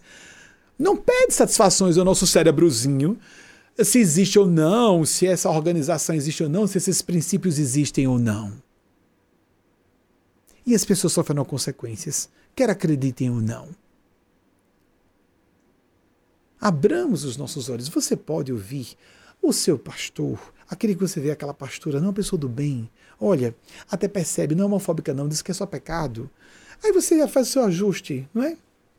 Gosto da igreja católica, vou para aquele padre, aquele, aquela missa, é, gosto desse palestrante espírita, é um doutrinador bom, cabeça aberta, etc. Excelente. Não gosto, não gosto de, de religiões. Aí pode ser o caso, já que você está nos ouvindo, ah, vou ver essa visão aqui. Mas você precisa de um culto semanal de busca de Deus, ainda que sem um templo de pedra. Aqui não é um templo de pedra. Jesus disse: Um dia, em verdade, em verdade vos digo, um dia o Pai será adorado em espírito e verdade e não em templos de pedra. Isso pode servir para quem vai a um templo de pedra, mas faz sua prece em casa. E pode servir para quem não vai a um templo de pedra e está agora na internet aqui nos acompanhando, por exemplo. Você tem que ter um momento semanal da sua escolha aquele lugar que tem diretrizes ou balizas é, filosóficas, ideológicas, principiológicas, que mais ou menos se enquadram com o seu modo de ser, mas modo ser consciência, não é gosto pessoal. Atenção, consciência, não gosto pessoal. Não é uma gôndola do supermercado, a gente buscando o produto. Não, não convém. É, essa religião aqui fala que é pecado eu furtar, então não quero não. É, isso aqui me interessa, isso aqui não. Já que eu sou heterossexual, gosto dessa igreja homofóbica. Já que eu sou homem, eu gosto dessa história aqui de que mulher tem que obedecer o marido. Né? Não dá, gente, não dá. Isso não é consciência e a pessoa sabe disso. Por mais que ela negue para fora. Vocês imaginem o que, que o plano superior pensa sobre isso, o que, que os gênios celestes ou civilizações superiores, em planos físicos ou não, que não pedem satisfação a ninguém, existem caso alguém acredite que exista. Eles existem, quer as pessoas acreditem ou não. É só a gente se informar, amigos, amigas. Vamos nos informar um pouquinho mais. Há charlatanismo em toda parte, inclusive em ambientes formais no topo das academias, da, do, do, direito, da política, das religiões, fora de todos esses ambientes. E gente decente em todos os lugares. É, é lógico. Abramos os nossos olhos. Abramos os nossos olhos. Abramos os olhos da alma. Jesus disse: olhai, vigiai e orai para não cair em tentações. Isso são tentações. Então, façamos o nosso exame de consciência, de coração ao falar isso aqui, não é para alguém ficar oprimido ou se sentir batido, batida. Vocês compreendem? Que importa? Eu também vou dar contas. Eu estou dando contas também. Eu estou falando uma coisa em que eu acredito profundamente. O que interessa é principalmente quem está ouvindo e que está percebendo essa confusão geral se oriente, busque uma linha que lhe agrade e tenha a sua experiência pessoal sem intermediários. Você pode ouvir a mim ou qualquer outra pessoa. Eu estou gostando. Está batendo. Minha consciência diz. Meus princípios profundos dizem que isso aqui parece-me mais com um norte externo que me ajude a eu próprio, eu mesma, com minha consciência, fazer minha experiência de entrega a Deus, imitação em prece, sem intermediários ou intermediárias não para dizer estou ouvindo a voz de Deus aqui a entrar. Gente, às vezes parece. Isso lembra esquizofrenias. Isso lembra distúrbios. Falar diretamente com a pessoa de Deus. Deus está falando diretamente com você. Uma coisa é nós falarmos com Deus. Sim, todos e todas podemos e até devemos. Se não diretamente com Deus, com representantes. Nosso Senhor Jesus, Nossa Senhora, chame de anjos, guias espirituais, não interessa. Fale com ETs, ah, uma civilização superior, tal galáxia, tal. Tem umas viagens aí, realmente tem. Tem gente que está deslizando nas suas fantasias. E tem gente, mas existem, existem essas civilizações. Elas nos visitaram no passado e nos observam hoje. A Terra está salva, porque eles não vão deixar a gente se destruir. Nós estamos sendo vigiados, monitorados. Temos diretores da escola, das civilizações humanas, que estão lá vendo essas criancinhas, se achando o máximo no, no pátio de recreio. Oh, vão querer explodir o pátio. Quando chegar a hora de explodir, mesmo eles entram. Quase a gente, quase a gente explode tudo. Agora, há pouco, ah, entrou uma pandemia para dar um freio, né? Vamos soltar uma sirene alta para ver se as crianças acordam. Porque somos crianças que não são exatamente crianças, isso é uma, uma, uma alegoria grosseira. Nós temos livre-arbítrio. Nós somos seres sencientes. Mas estamos sendo observados, observadas. Quer acreditemos ou não. Individual e coletivamente. Tem essa convicção. Se não, pesquise. Não vá pesquisar quem está negando, não. Vá pesquisar quem está colocando evidências de que existe isso. Porque para falar sobre alguma coisa, a gente tem que falar, isto, é, ler quem andou pesquisando para verificar a existência do fenômeno e não ler quem está negando sem ter pesquisado quem mostrou as evidências de que existe o fenômeno. Não é isso? É muito comum. Por exemplo, é, a pessoa, um autor muito condenado, vai falar com alguém: Eu não gosto da sua ideia. Você leu meu livro? Não. é tão comum isso. É leviandade. É capricho. É infantilidade é má fé. É má fé. E pessoas sensatas e de coração sabem disso, não precisam ser muito instruídas. Sacam o que eu estou dizendo. Então, procure aquilo que no seu coração, num relacionamento, na profissão, na vida religiosa e espiritual, o que você sinta, isso é o meu caminho. Se alguém se enquadrou Tire o machucado, tire a sensação de que foi ofendido ou ofendida pessoalmente. Ai, deve estar mandando recado para mim. Pode ter sido. Não, não interessa. Criatura, não interessa a minha pessoa. Interessa você resolver seu caminho. É de você programar sua felicidade. A intenção não é machucar pessoas, mas é dar um saculejo. A gente está cometendo erros elementares para o nosso grau de tecnologia, de ciência, de avanço civilizatório. Nós estamos cometendo erros graves. Estamos à beira do Armagedon ecológico. climático, essa parte que está associada ao ecológico, às extinções de espécies, um desgosto profundo, que tristeza. É quando Jane Goodall, Goodall me desculpe a pronúncia, a, aparece, a primatologista, eu me emociono cada vez que ela aparece. Largou a ciência para viver a militância por causa da, do perigo da, da extinção, uh, da, da diminuição drástica da existência de chimpanzés e outros primatas. Como nós vemos esse problema grave do ambientalismo desrespeitado? O perigo de nós nos extinguirmos como civilização por aí. Armas nucleares proliferadas cada vez mais. O terrorismo e o radicalismo de seitas políticas. Os extremistas ideológicos. Os extremistas também do jornalismo querem dizer: ah, mas a gente tem que falar, pode falar mal do profeta tal ou de Jesus ou o que for. Peraí, gente, vamos respeitar a dignidade da, dos sentimentos das pessoas. Tem um limite, tem um jornalista consciente que vai até um ponto depois ele não passa. Existem os sentimentos de pessoas ali. É lógico. Pessoas de bem sabem disso. Agem assim. Aí então agora as pessoas têm mais cuidado de falar de Maomé. Não se pode falar de Maomé. Não, não se pode falar mal de Maomé, não. Existem pessoas do Islã que respeitam, ali é o caminho da fé dessas pessoas, e tem que ser respeitado o Islã. Mas, é, então vamos falar de Jesus porque não tem ataque terrorista, não é? E ou quando tem a coisinha leve, não há perigo mesmo de eu morrer, né? Não vamos explodir por causa disso. Então, vamos atacar aqui Jesus à vontade. Uhum. Não tem consequência não, né? Tá impune, né? Porque não tem um ataque terrorista eficaz na sua casa. Uhum. Não há vigilância. Não há linhas kármicas. Porque você não acredita nessas coisas, né? Que é uma tolice de gente que não, que gente ignorante e desinformada, não é? Ok, Continue.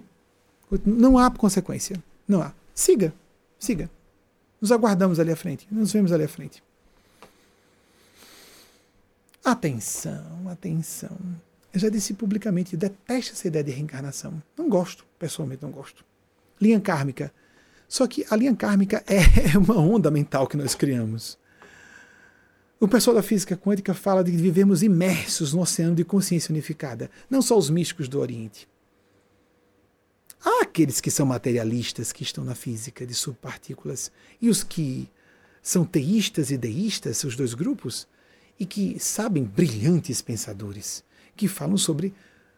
Eh, fazem afirmações idênticas a luminares das tradições espirituais do Oriente e do Ocidente.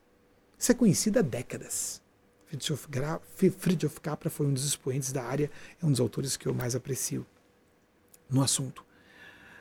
Alertei-nos se eu tenho um sentimento ruim e ajo porque eu estou com a intenção de detonar aquela pessoa e de ganhar prestígio ou promoção através de derrubar alguém, esse sentimento, isso é um padrão mental, isso cria uma linha de eventos em que eu vou em curso, quer eu acredite nesse fenômeno ou não. Essas leis espirituais, como leis da física, não nos pedem satisfações não nos mandam um aviso prévio, atenção, olhe, é, cuidado, você vai sofrer consequências. Não mandam-nos satisfações porque respeitam a condição de seres lúcidos ou com intelectualidade desenvolvido bastante para percebermos isso por conta própria.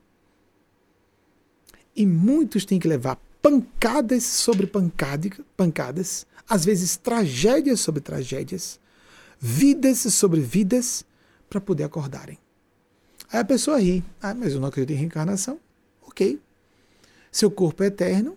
Você pode não estar com a bomba genética de um câncer para ativar a qualquer hora. E você não saciará o outro mundo, o mundo espiritual, só porque você não acredita que exista um mundo espiritual. Ok.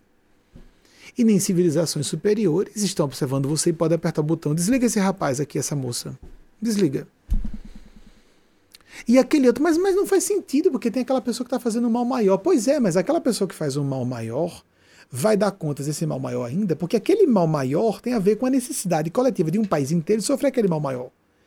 Mas e se você der o azar de estar fazendo uma coisa errada num ponto em que há um limite, um basta, aquele basta bíblico, basta, não passa desse ponto.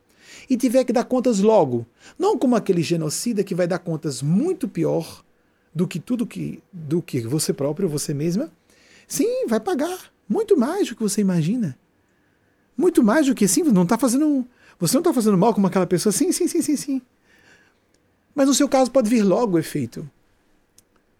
Ah, mas isso parece muito aleatório, arbitrário. Porque é complexo? Porque esses tribunais celestes não se submetem às suas opiniões, se deve, se isso é justo ou não. Não, não funciona, não, não faz sentido. O que ele disse, não concordei. Eu não concordo. Na, na minha concepção, isso não existe. Aí, já que você não concordou comigo, caso eu esteja realmente representando esses seres, um só faz de conta que é uma probabilidade de estar representando esses seres. Aí, já que você não concorda comigo, eles não existem, nem essas leis, nem nada disso vai acontecer com você. Não é? É? Você põe sua, seu pescoço a corte para isso, sua cabeça a prêmio? Não é melhor se informar um pouquinho mais, não? Não é melhor se alertar um pouco mais, não? Interessa saber quem tem razão? Não há quebra de braço. Eu estou com razão contra aquelas pessoas ou vice-versa. Onde está a razão para eu seguir? Eu não gosto da reencarnação, nunca gostei. E existe ponto? Achava fantástica a ideia da imortalidade, mas será que é um gosto pessoal? Fui ler sobre experiência quase morte. É o assunto que mais me agrada. Nessa área, nessas áreas de pesquisa, é a que mais me agrada. Os críticos das experiências de quase morte tão pobres em seus argumentos contrários, com um monte de outros cientistas dizendo a favor o quanto aquilo é real. Ponto. Informe-se, não é quem está com a razão. Bobagem, isso é infantil. Não estamos num parque de uma escola. Isso é uma discussão de high school. Eu tenho razão, cala a boca. Não, poxa, vamos amadurecer. Vamos ser mais adultos e adultas. Estamos falando de coisas muito sérias. Estamos à beira de um Armagedon que só não vai acontecer porque civilizações superiores estão nos observando e resolvem a parada de última hora. Mas as pessoas que estão trabalhando para o Armagedon acontecer vão dar contas e pagar contas com quem provocou o Armagedon, mesmo ele não acontecendo. Além do, do apocalipse, o apocatástase, a redenção de todas as criaturas, você também vai ser redimido, redimida, mas pode pagar um preço muito alto por ser teimoso em representar as hostes do mal ainda que se porte como pessoa muito civilizada. Alerte-se, façam, tenham oportunidade, dê-se uma oportunidade de ser feliz, de abrir seu coração. Não precisa dizer ninguém, não precisa incensar ninguém, não precisa elogiar ninguém, mas tenha cuidado. Tenha cuidado com o que você está fazendo com você próprio, com você mesma. E eu estou falando isso porque é uma multidão que aqui nos acompanha que vai ver o que eu estou dizendo acontecer com algumas pessoas. Não por precognição, premonição, não, não, não. É lei da vida. É porque algumas sofrem os efeitos logo e outras sofrem depois. Alguns vão passar anos acumulando um karma que vão ter que pagar medonhamente depois. E outras apenas estão infelizes enquanto seguem seu curso do mal até ficarem muito mais infelizes depois. Nem fazem ideia. A lei do karma existe, a espiritualidade existe, civilizações extraterrestres existem, Deus existe, amigos, amigas, tudo isso existe. E existe a força do bem, tão do bem, tão o bem é o bem inicial maiúscula, que permite que o mal exista para que o mal, aquele que se integra ao mal, aquela que escolhe o mal, reconheça por conta própria que não serve para si e que vai escolher o bem.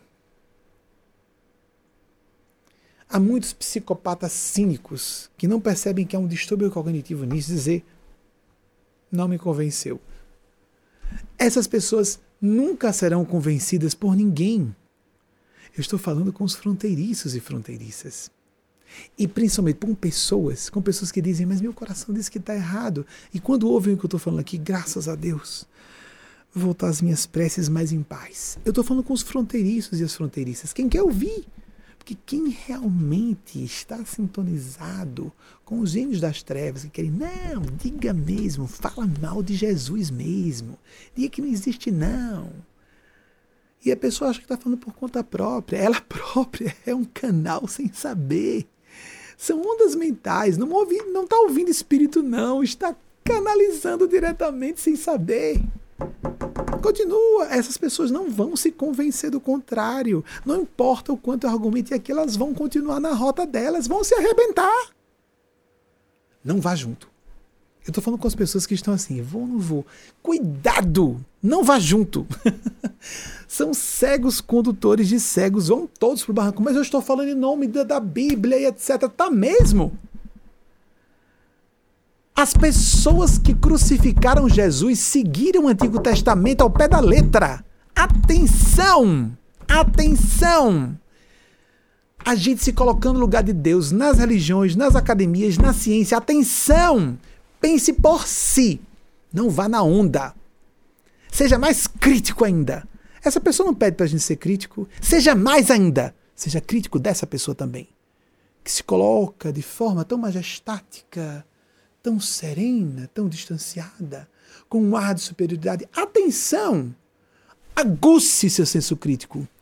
Preste atenção na agenda que está por trás. O que essa pessoa está ganhando com isso? Preste atenção mais ainda. Aguce mais ainda o seu senso crítico. Não vá na onda. Se salve. Salve sua alma. Deixe essa pessoa ir para o barranco.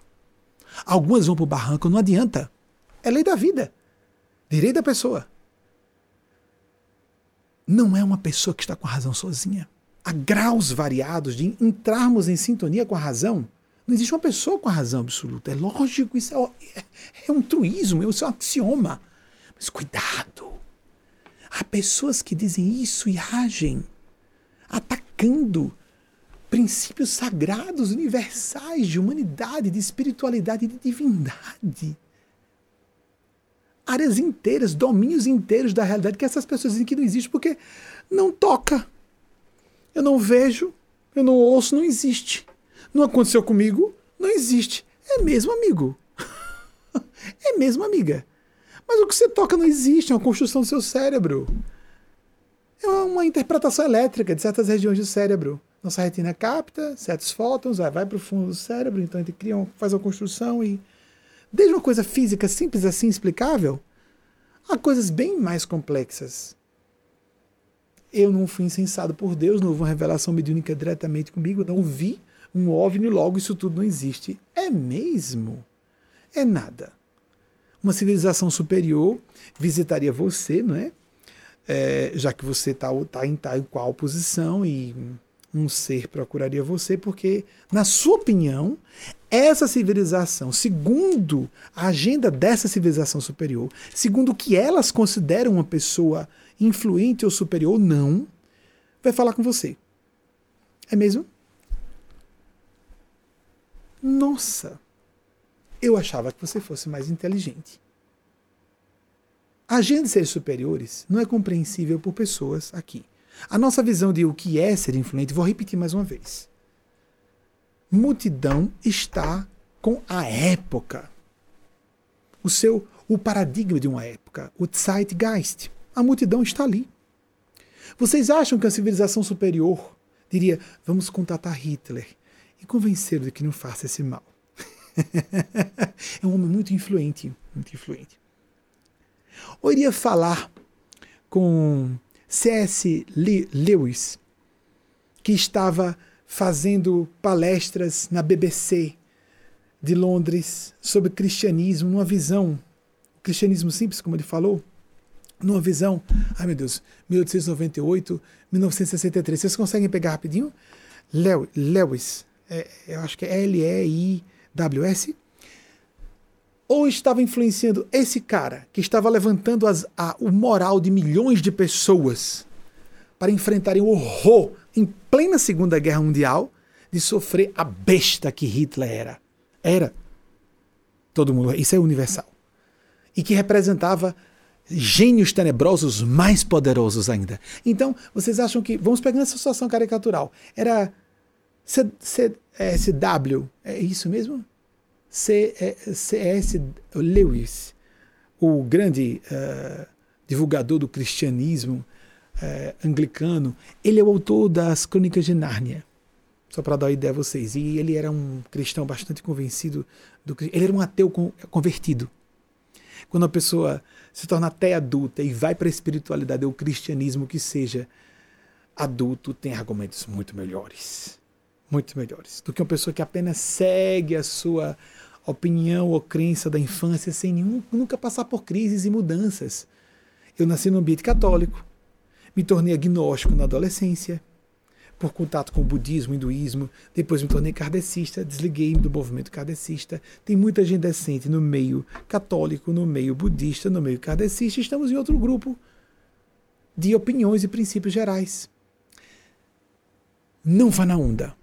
Faça a sua própria experiência de busca de espiritualidade. Não precisa de procurar mais, arte não vai dar tempo mais.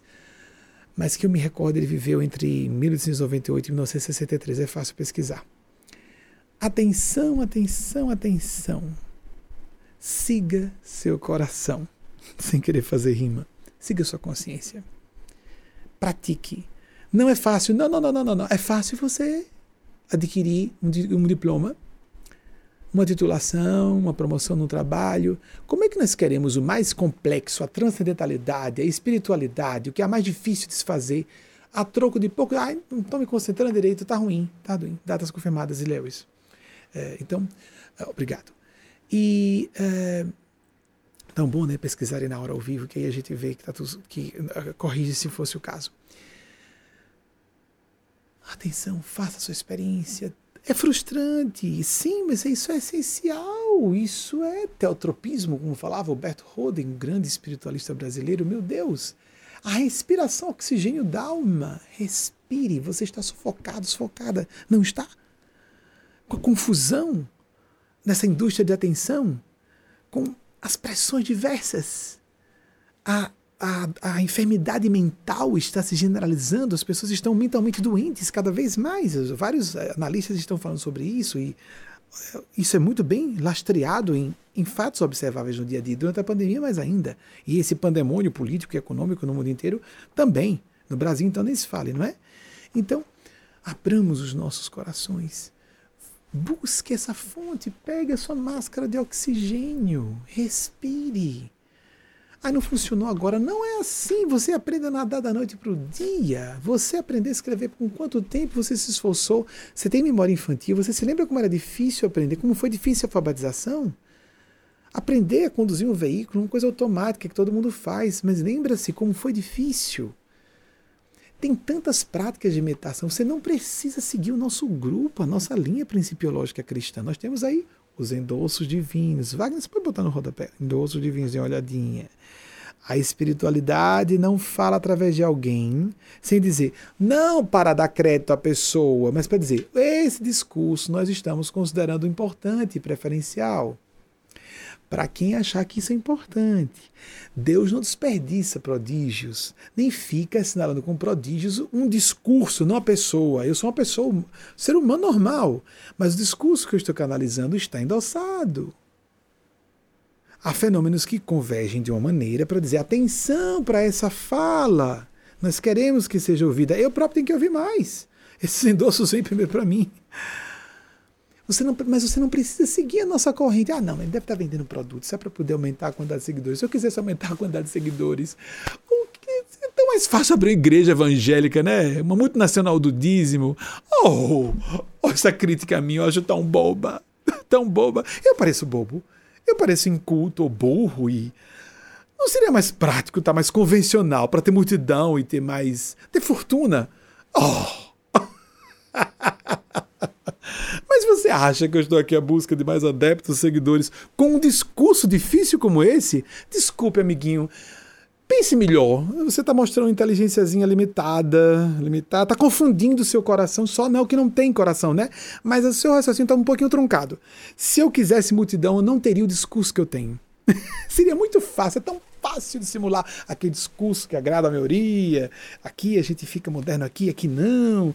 A gente fica convencional. Tão fácil, essa performance é tão fácil. então, desculpe, querido. Seja um pouquinho mais profundo. Sim, seja menos rasa, tá? Querida, querido, a questão é que eu incomodo você. Eu gosto muito. Eu me sinto. É uma vaidade pessoal. Se eu falar a vocês, eu incomodo psicopatas, incomodo manipuladores e manipuladoras. Pronto, isso. Mas eu estou salvando vidas. Pessoas estão pensando em suicídio porque estão sofrendo LGBTfobia. Porque estão sofrendo ataque à sua espiritualidade, à sua fé em Deus.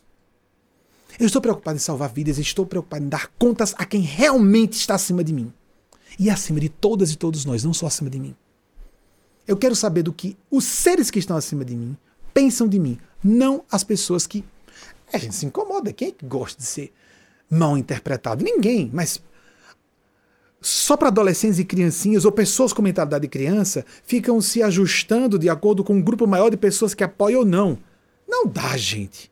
Como eu não me sinto pertencente a esse grupo de emocio adolescentes emocionais, porque há adolescentes mais adultos e maduros do que muitos adultos e maduros, biologicamente falando, como eu não me sinto pertencente a esse grupo, deixa a maioria não concordar. A maioria tem quem fale para elas. Eles.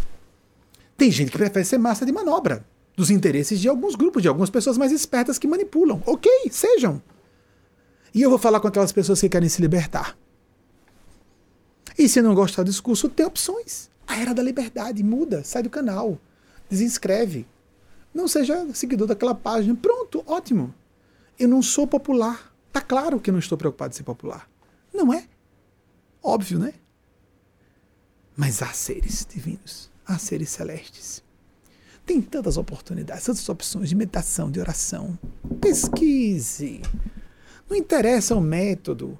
Eu gosto da, da perspectiva hinduísta, a pessoa vai, não gosto da visão budista, mas cuidado com as, os budistas que dizem que Deus não existe.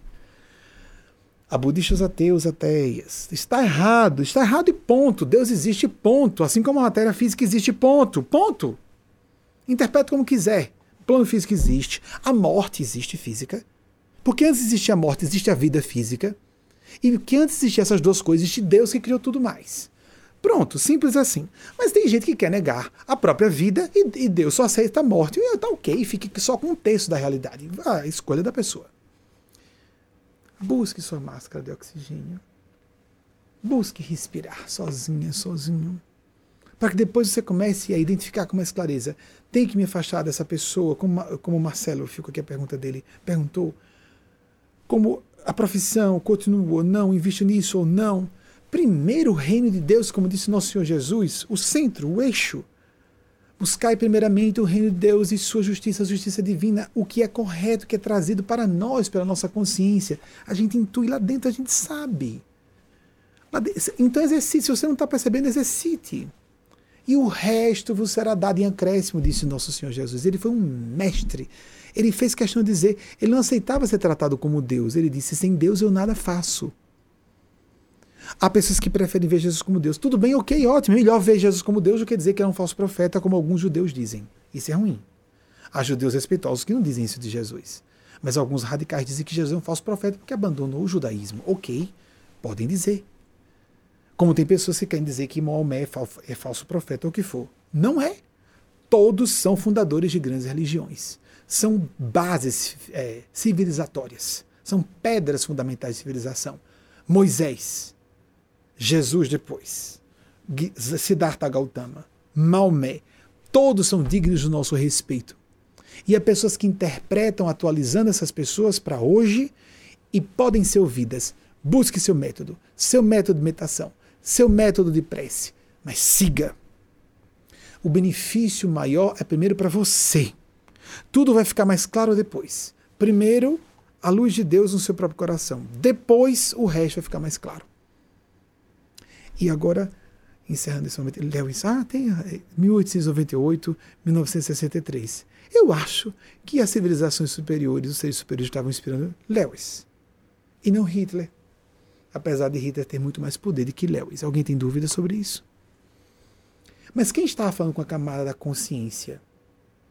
para que houvesse a mudança de opinião e de comportamento de parlamentares ingleses, de Winston Churchill, da própria rainha Elizabeth, etc., de dos legionários, de todos os soldados em campo de batalha, porque ele começou falando com, se não me engano, com pilotos da Segunda Guerra, da, da, da Força Aérea Real Britânica.